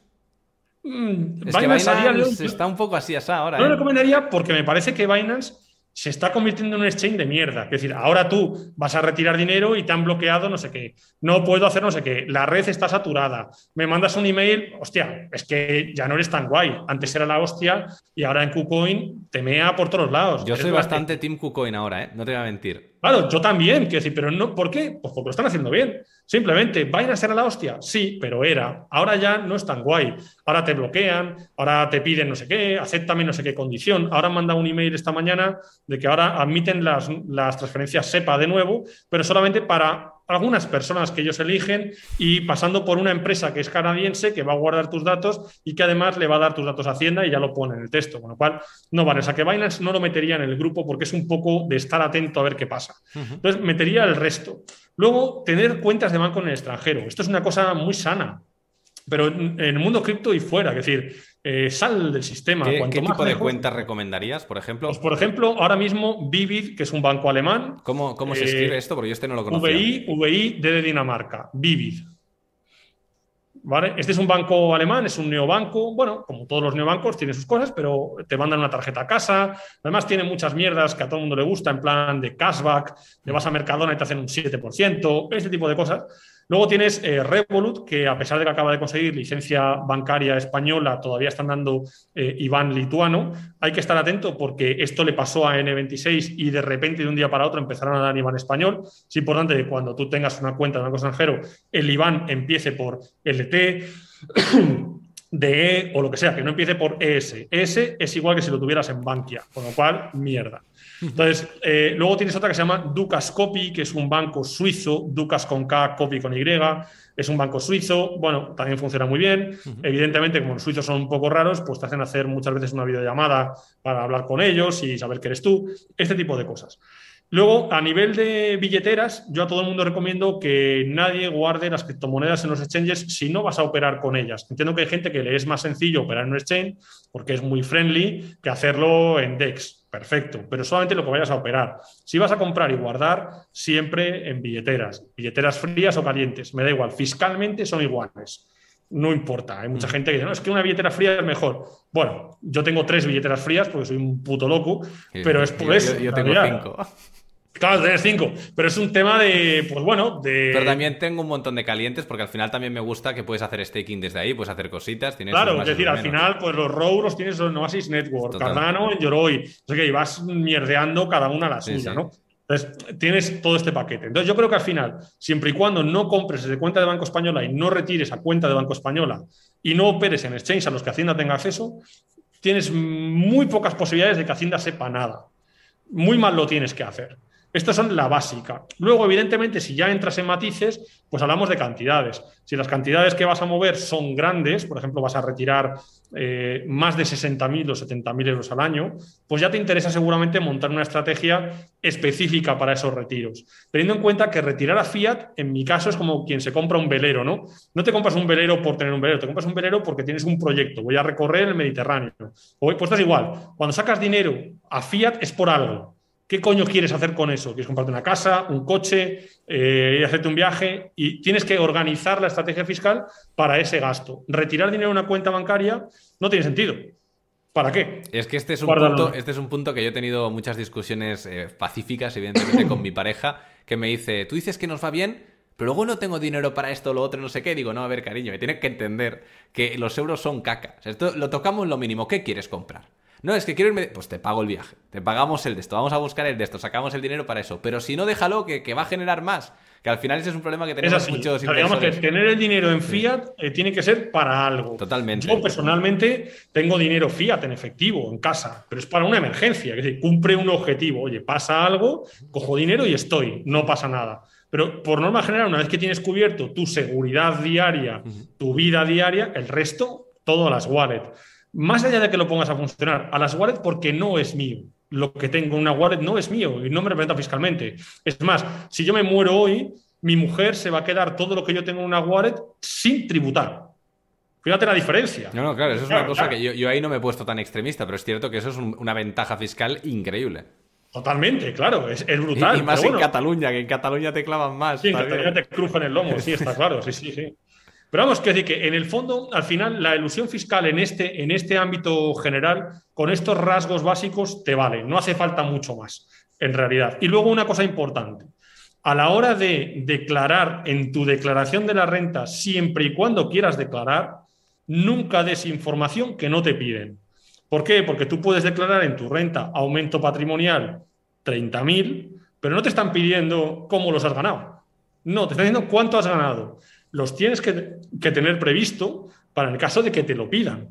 Y tiene que ser verdad. Pero no tienes que adjuntarle el coin tracking en tu declaración de la renta. Eso es falso. Eso es un tema de que el gestor te quiere vender el enlace referido y cobrarte. Nada más. Se lo dices de mi parte y fuera. Te iba a preguntar, eh, claro, estamos hablando de una persona que ya tenga ese conocimiento, que ya lo esté haciendo bien. Hay muchos, muchos comentarios por el chat y los entiendo que dicen, ¿qué hago si ya lo he hecho mal? Imagínate que ya han hecho ahí un picatoste. Eh, entiendo que no vas a tener la respuesta porque cada caso es particular, pero ¿qué, qué maneras tienen o de encontrar ayuda si lo han hecho mal? Bueno, vamos a ver. que me manden un email es una buena opción. Claro, pero, más piensa que esto. a ver, te avanzo, te avanzo. Este directo, y más por el título que tiene, el canal como está, de manera orgánica, terminará superando tarde o temprano algún día, quizá en un año, las 50.000 visitas. No quiero que tengas 20.000 emails. Es decir... No pasa nada, no te preocupes por los emails. No, no, si el problema... ¿A qué me refiero con esto? Porque el problema es que cuando dicen, lo he hecho mal, bueno, si tú te refieres a que has comprado desde una cuenta española, no es que lo hayas hecho mal, porque en realidad no te obliga a nada. Le has dado información a Hacienda que no necesita. Ahora, si lo que lo has hecho mal es que has retirado dinero a tu cuenta de Banco Española, esto cambia la película porque hayas completado una compra-venta y por lo tanto tienes obligación de declarar desde el primer euro. Otra cosa es que entremos en el matiz de si es menos de X dinero, las posibilidades de que Hacienda no se entere cuántas son. Bueno, eso es otro tema que no tiene nada que ver. Pero tu obligación es desde el euro 1. Por eso, el punto clave de todo esto es jamás retire esa cuenta española. Hay mucha gente que me dice, hostia, Luis, es que como no sabía si funcionaba, pues de crypto.com me mandé una transferencia de 10 euros. Da igual, ese no es el problema. El problema viene cuando tú has retirado dinero y sobre todo cuando has hecho operaciones, es decir, he metido 40.000 y he retirado 8.000, por ejemplo. Claro, ¿y qué, va, qué pasa? Pues tienes obligación de decir que has retirado 8.000, pero me dices, hostia, pero no es un beneficio porque yo invertí 40.000. Ya, pero entonces tendrías obligación de decirle que has metido 40.000 y entonces te pedirán la información relativa a tus operaciones. Entonces ahí es donde hace falta ver el caso concreto. En realidad, tributar a la gente que lo ha hecho mal no le queda más cojones. Es decir, no hay solución para todo el mundo. Si lo has hecho mal o muy mal, no te queda más cojones. Ahora, asegúrate de tributar y cerrar todas las puertas para que el año que viene no te tengan que preguntar nada. Pues eso es lo más importante, porque ya que la has cagado y tienes que tributar, oye, mira, pues aquí están, pum, como estos. Pero eso sí, el año que viene te va a pagar tu puta madre. ¿Por qué? Porque lo voy a hacer genial. Y no voy a hacer nada que voy a dejar ningún hueco. Y eso es lo que hay que preparar. Te iba, te iba, a decir, porque también le preguntan mucho por el tema de, si ahora que van a haber un evento aquí en Granada, no sé si todavía quedan plazas, si se pueden apuntar. Sí, quedan plazas. Eh, bueno, no lo sé a este momento, pero sí que esta mañana seguían quedando plazas. Me parece que no cerramos eh, lista hasta finales de la semana que viene, o sea que la gente se puede apuntar. cómo, se apuntan a este evento o cualquier otro que Tienen la información en Telegram, solamente nos tienen que mandar un mail y decir, oye, me quiero apuntar al evento de Granada. Ahí les mandamos el PDF con el temario, que el temario es la polla, o sea, quiero decir. No, yo me lo he estado mirando y lo que y quiero ir para ver cómo en tan poco tiempo dices tanto, porque tengo mis dudas, ¿eh? Pero es que es, es, magro, o sea, quiero decir, magro, magro, que si no hay mierda, no te voy a contar historias de mi vida, va a ser pa, pa, pa, pa, pa. Es más, a la gente que va al evento se va a llevar el PDF de soporte que yo tengo del evento porque no quiero que estén apuntando, pues estás apuntando. Eso es lo que también te iba a comentar te vas a llevar un taco así de folios, entonces no interesa. Entonces, pueden ir al evento, haremos más eventos, no es un problema. El de Granada, a la gente que le vaya bien, perfecto. Evidentemente hay gente que baja de Barcelona, que va de Canarias, porque no quieren esperar. O no, ya, ya me imagino que habrá gente de todo tipo. Claro, esa es un poco la idea, ¿no? Pero vamos, sí, sí, no hay problema. Solamente que nos manden un correo y listo. Para la gente que preguntan cuál es el Telegram, cuál es el correo, tenéis en la descripción que pone redes sociales CryptoSpain y hay el Linktree creo que se llama, que es ahí donde ya tienen todos los enlaces y ahí lo tenéis todo, es decir, no tiene pérdida. Es decir, no hay, no hay más. Y si no, en Telegram es CryptoSpain oficial y lo encontráis, tenías como 20.000 personas dentro, es decir, 19.000. Sí, mira, además esta es una cosa curiosa, porque yo Telegram no me lo había hecho, porque mm. no soy muy de Telegram, no sé. Y de repente un día en un grupo muy conocido que se llama CryptoLegal, que básicamente es un grupo de gestorías y asesores que viven de que tú tributes, pues tienen 17.000 seguidores y se dedicaron pues a hablar mal de mí, ¿no? A ponerme, la gente ponía ahí vídeos y me ponían a parir. Y entonces dijimos, hostia, vamos a abrir un canal de Telegram. Hostia, pues en tres meses les hemos mojado la oreja. Es decir, a día de hoy somos el canal de Telegram de fiscalidad con más seguidores de la hispana, en tres meses y les hemos mojado la oreja a toda esta panda que nos llevan vendiendo la moto para que tributes toda la vida. Entonces es muy importante porque canal Telegram yo nunca le había prestado mucha atención como canal, es como Twitter, pues me la suda pues, Twitter. Pues a mí, te voy a decir, a mí Twitter me la pela, de hecho lo único que veo son insultos, es como, tengo una cuenta que creo que debo tener 100 seguidores, que me la, me la hice para poder seguir a Siscoin, a Rose y ver un poco las novedades, luego veo que solo me mencionan para insultarme, digo, joder, tú, Twitter es Twitter, ¿no? Son cosas de Twitter. Pero Telegram, por ejemplo, a mí sí me gusta mucho. Eh, nosotros sí que lo utilizamos y luego YouTube, pero por ejemplo Twitter es que no. Bueno, pues te puedes creer que no te sigo en Telegram.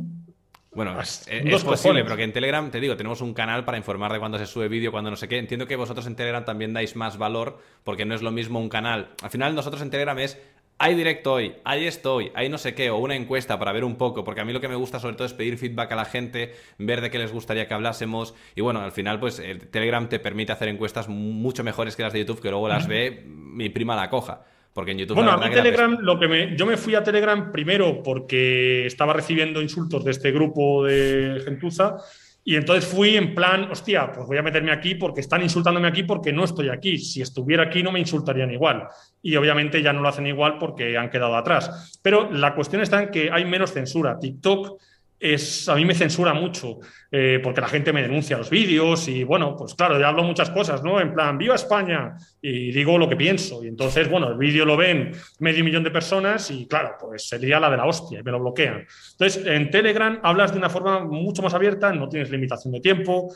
Eh, bueno, pues digamos que es como mucho más adecuado para el tipo de contenido que yo hago. También me permite responder a la gente en audio que para mí es mucho más cómodo porque escribir las respuestas es un coñazo. Es un coñazo. Y, entonces yo, pues como en WhatsApp, me pongo a hacerme cinco audios y me respondo a diez personas en un minuto. Y para mí es mucho más cómodo y por eso usamos Telegram. Por aquí preguntan si vas a hacer el evento en Zoom. El evento es presencial, entiendo que no hay retransmisión. El evento es presencial, no, por ahora no se va a hacer en, en, digital, bueno, por varios motivos, pero el primer motivo es que estamos en España y España es un país de fulleros, como dicen en Andalucía. Entonces, al final, seguramente, si lo haces digital, pues ocurrirá como todos los eventos. Que la gente lo a ve mí gratis. Me, a mí me pasa a veces que, compartimos un, vídeo en Ojana Valhalla y luego tiene más visitas que miembros la comunidad. Y digo, a ver, vale que ha gustado, pero no creo que lo hayas visto cuatro veces, amigo, cabrón, ¿eh? A ver si dejamos de filtrar. Ojo, que no pasa nada, pero el problema que hay con, con el evento presencial es que si lo saco en vídeo y se me cortan trozos, eh, seguramente lo que yo diga eh, no tenga nada que ver con lo que de verdad hay que hacer. No, y, que al final la gente lo, descontextualiza, la gente no tiene tiempo para ver dos horas. Eh, seguro que de este directo sacan fragmentos y somos aquí los criptodelincuentes del mundo. Pero bueno, para eso también lo dejo grabado todo, para que luego haya lo que se llama contexto. Eh, decían por aquí también el tema de la tarjeta de Binance. Decías que Binance ahora eran un poco así. ¿En la tarjeta de Binance o de cualquier exchange, qué opinas de estas tarjetitas? Bueno, a día de hoy, desde el punto de vista fiscal, no tienes un gran problema para usarlas porque están sin regulación. El problema que hay es que España las va a regular y seguramente las regule de una forma que a ti no te interese y te diga que como los exchanges a partir de ahora son bancos en el extranjero, lo que hayas gastado con la tarjeta lo van a considerar un gasto de beneficios y por lo tanto tributarás entre el 19 y el 26% de lo que has hecho los últimos cinco años, por ejemplo. Claro, esto lo puede hacer Hacienda. Hacienda hace lo que sea los cojones. ¿Por qué? Porque somos el único país del mundo que puede hacer leyes con carácter retroactivo en contra de los ciudadanos. Y esto lo ha hecho España. Tienes el ejemplo, este mismo año, hace unos meses, declararon ilegal la regulación de las plusvalías de las casas. Hostias, pues ¿cuánto han tardado en hacer la nueva regulación? Una semana en hacer la nueva regulación. Y a toda la gente que ha pagado plusvalías de las viviendas todos estos años le han devuelto un euro, ni uno. Eso no es con carácter retroactivo. Carácter retroactivo es lo de la tarjeta de vainas. Bueno, pues así vamos. No, no, es, es bastante deplorable. Te iba a dejar ya una última pregunta para irnos con, buen sabor de boca y porque también me parece curioso porque eres un perfil en redes sociales distinto, vamos a decir, porque normalmente en el mundo cripto se ve mucha gente como puedo ser yo, ¿no? Más gente más joven o gente directamente de un perfil súper tradicional, muy el típico tío de traje que intenta ser mucho más serio. Te iba a preguntar, ¿Crees que tu perfil, el, ir con, mascarilla, el no, quiero que te lo tomes a mal, ¿eh? pero el ser, el ser calvo, que también puede ser algo que, es icónico, ¿no? Un, calvo con mascarilla, que te habla ahí de manera reverente, ¿no? Irreverente, perdón, y que te comenta sobre fiscalidad ahí sin pelos en la lengua. ¿Crees que esa es la clave del éxito o es la calidad de tu información? O, dicho de otro modo, ¿cuál crees que ha sido la clave del éxito que has tenido tú como figura pública en las redes sociales? Bueno, yo creo que la clave básica es que no miento. Quiero decir, eh, no he mentido ni una sola vez. Y de hecho, toda la gente, mira, yo al principio en los vídeos, eh, la gente se quejaba, hostia, Luis, no respondas a los haters. No, no, no. A los haters hay que responderles. ¿Por qué? Porque el hater que viene y dice una gilipollez, cuando le pones así de frente y dice, oye, eres gilipollas, no viene más. Claro, hay que ponerle así. Los mandas debajo de la mesa con Felipe, hay que mandarlos debajo de la mesa. Claro, yo me hacía 10 vídeos al día respondiendo a gentuza que decía cosas que no eran ciertas. ¿Qué pasa? Que ahora nadie me escribe para hacerme hater. ¿Por qué? Porque sabe que si me escribes, te hago así, ¡pum! Y entonces ya quedas en ridículo y tu novia te deja por tonto. Es así. porque te he puesto en ridículo y te he puesto la cara roja con un vídeo de un minuto y me he quedado tan a gusto, ¿sabes? Entonces, esto es importante. Entonces, yo creo que el éxito es no mentir. De hecho, nadie ha podido decir que algo de lo que digo es falso. Puede que no te guste, que te venga mal para tu negocio o lo que sea. Esa es la clave. Por otro lado, la estética, obviamente. Seguramente que influye. Tengo una estética agresiva, algunos me parece que soy un hooligan, que si soy un no sé qué. Bueno, mm, me da igual. Posiblemente tenga parte de razón. La estética influye. Es más, seguramente yo me quito la mascarilla y ya no sea igual. ¿Por qué? Porque ya no tiene esa estética que llevo reconociendo tanto tiempo. La voz, mucha gente dice, hostias, que tienes un vozarrón de cojones. Bueno, pues también puede ser. Pues si Al de pito también funcionaría, ¿eh? ya te lo digo. yo creo que es un grupo de cosas que han llegado en el momento adecuado, pero sobre todo por el hastío de la gente. Yo estoy seguro que si esto lo hago en un podcast, el podcast tiene éxito. ¿Por qué? Porque la clave está en que lo que dices son verdades como puños. Si me da igual que seas funcionario, asalariado, empresario o estudiante, dices, coño, este gilipollas tiene razón. Es que me están engañando y me la estoy tragando doblada, una tras otra. Entonces, cuando tú entiendes esto, dices, joder, pues voy a escucharle más. Y hay muy poca gente que no esté de acuerdo. Yo toco muchos temas conflictivos, rollo pues españolitos versus eh, los que no son españolitos, o política, no toco mucho, eh, tema de las vacunas, tema... me intento no salir mucho del mundo, pero la verdad es que no, no digo cosas que son falsas, ni, ni orientadas a adoctrinar, ni a que tú actúes en una forma interesada para mí. A mí que tú tributes o no, me la suda totalmente, me da igual. Pero eso sí, decide tú, que no decida otro por ti en base a que le interesa que tú tributes. Pues entonces el gilipollas eres tú. Por lo menos tenlo claro y vete de cara. Y el próximo gestor que te venga y te diga, yo soy especialista en cripto, pregúntale primero. Y cuando no lo sea, le dices, gilipollas, me voy. Y te vas. Pues, pues te vas a engañar a tu puta madre. Y encima la cobras a ella. A mí no me cobres. Y te vas. Esto es una cosa que es obvio. Y entonces este mensaje cala, porque la gente no es tonta y están cansadas. Y todos, ¿eh? autónomos, da igual, que sea, el estrato que tú quieras. Yo estoy harto de hablar con funcionarios que están muy cabreados. Así que bueno, pues yo creo que ese es el éxito en realidad. Más es el mensaje que la estética, aunque todo obviamente es un equipo. Veo, por aquí, dicen, Dios es calvo con mascarilla y pesa 110 kilos y holdea. y, luego dicen que también la clave es que te apasiona ayudar. Yo creo que la pasión, eh, cuando uno habla con pasión y cuando uno es auténtico, eso sin duda suma muchos puntos. Y también creo que el no tener pelos en la lengua es muy positivo. Es decir, yo sé que tú has tenido que lidiar con haters, a mí me pasa más de lo mismo, pero al final yo creo que cuando tú coges al hater y lo enfrentas, que muchas veces te dicen el de no le respondas, si tú le respondes y lo envías a tomar por culo, teniendo razón, o le respondes con algo todavía más grande de lo que has dicho, es decir, te dicen, has dicho una barbaridad y le respondes una todavía más grande, ya en ese punto ya se cansan.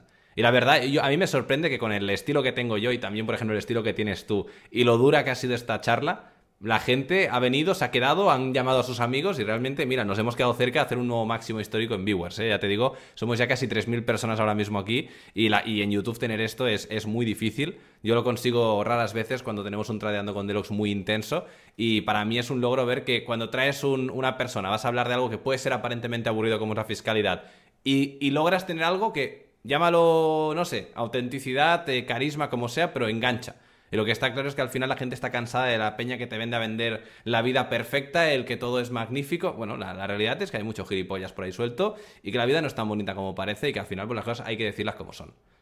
Pues no, sé, Luis, tío, yo estoy encantado. es decir, por aquí ya te digo, ¿eh? cuando tengas otro hueco en tu agenda y tu mujer te permita, eh, serás bienvenido a Diario Cripto. De hecho, me gustaría algún día, incluso ahora que va a hacer también directos David de Ojana Digital, que estaba por aquí diciendo que le había encantado la charla, que te pases incluso por su canal, así también te puede conocer su gente. Y yo creo que, bueno, que tienes un, prometedor futuro como influencer, así que planteatelo, planteatelo de tomártelo más en serio, que seguro que, bueno, es una, una locura lo que, lo que puedes lograr. Bueno, pues nada, un placer. Muchas gracias a la comunidad, que supongo que es un cojón. Espero que se haya escuchado bien porque... Sin duda, perfecto. No ha habido ninguna queja. Bueno, y cualquier duda que tengáis me podéis contactar y en el futuro pues seguro que nos vemos en Barcelona o donde sea. Pues nada. Buenas noches a todos. Un saludito, cuidaros mucho. Chao, chao.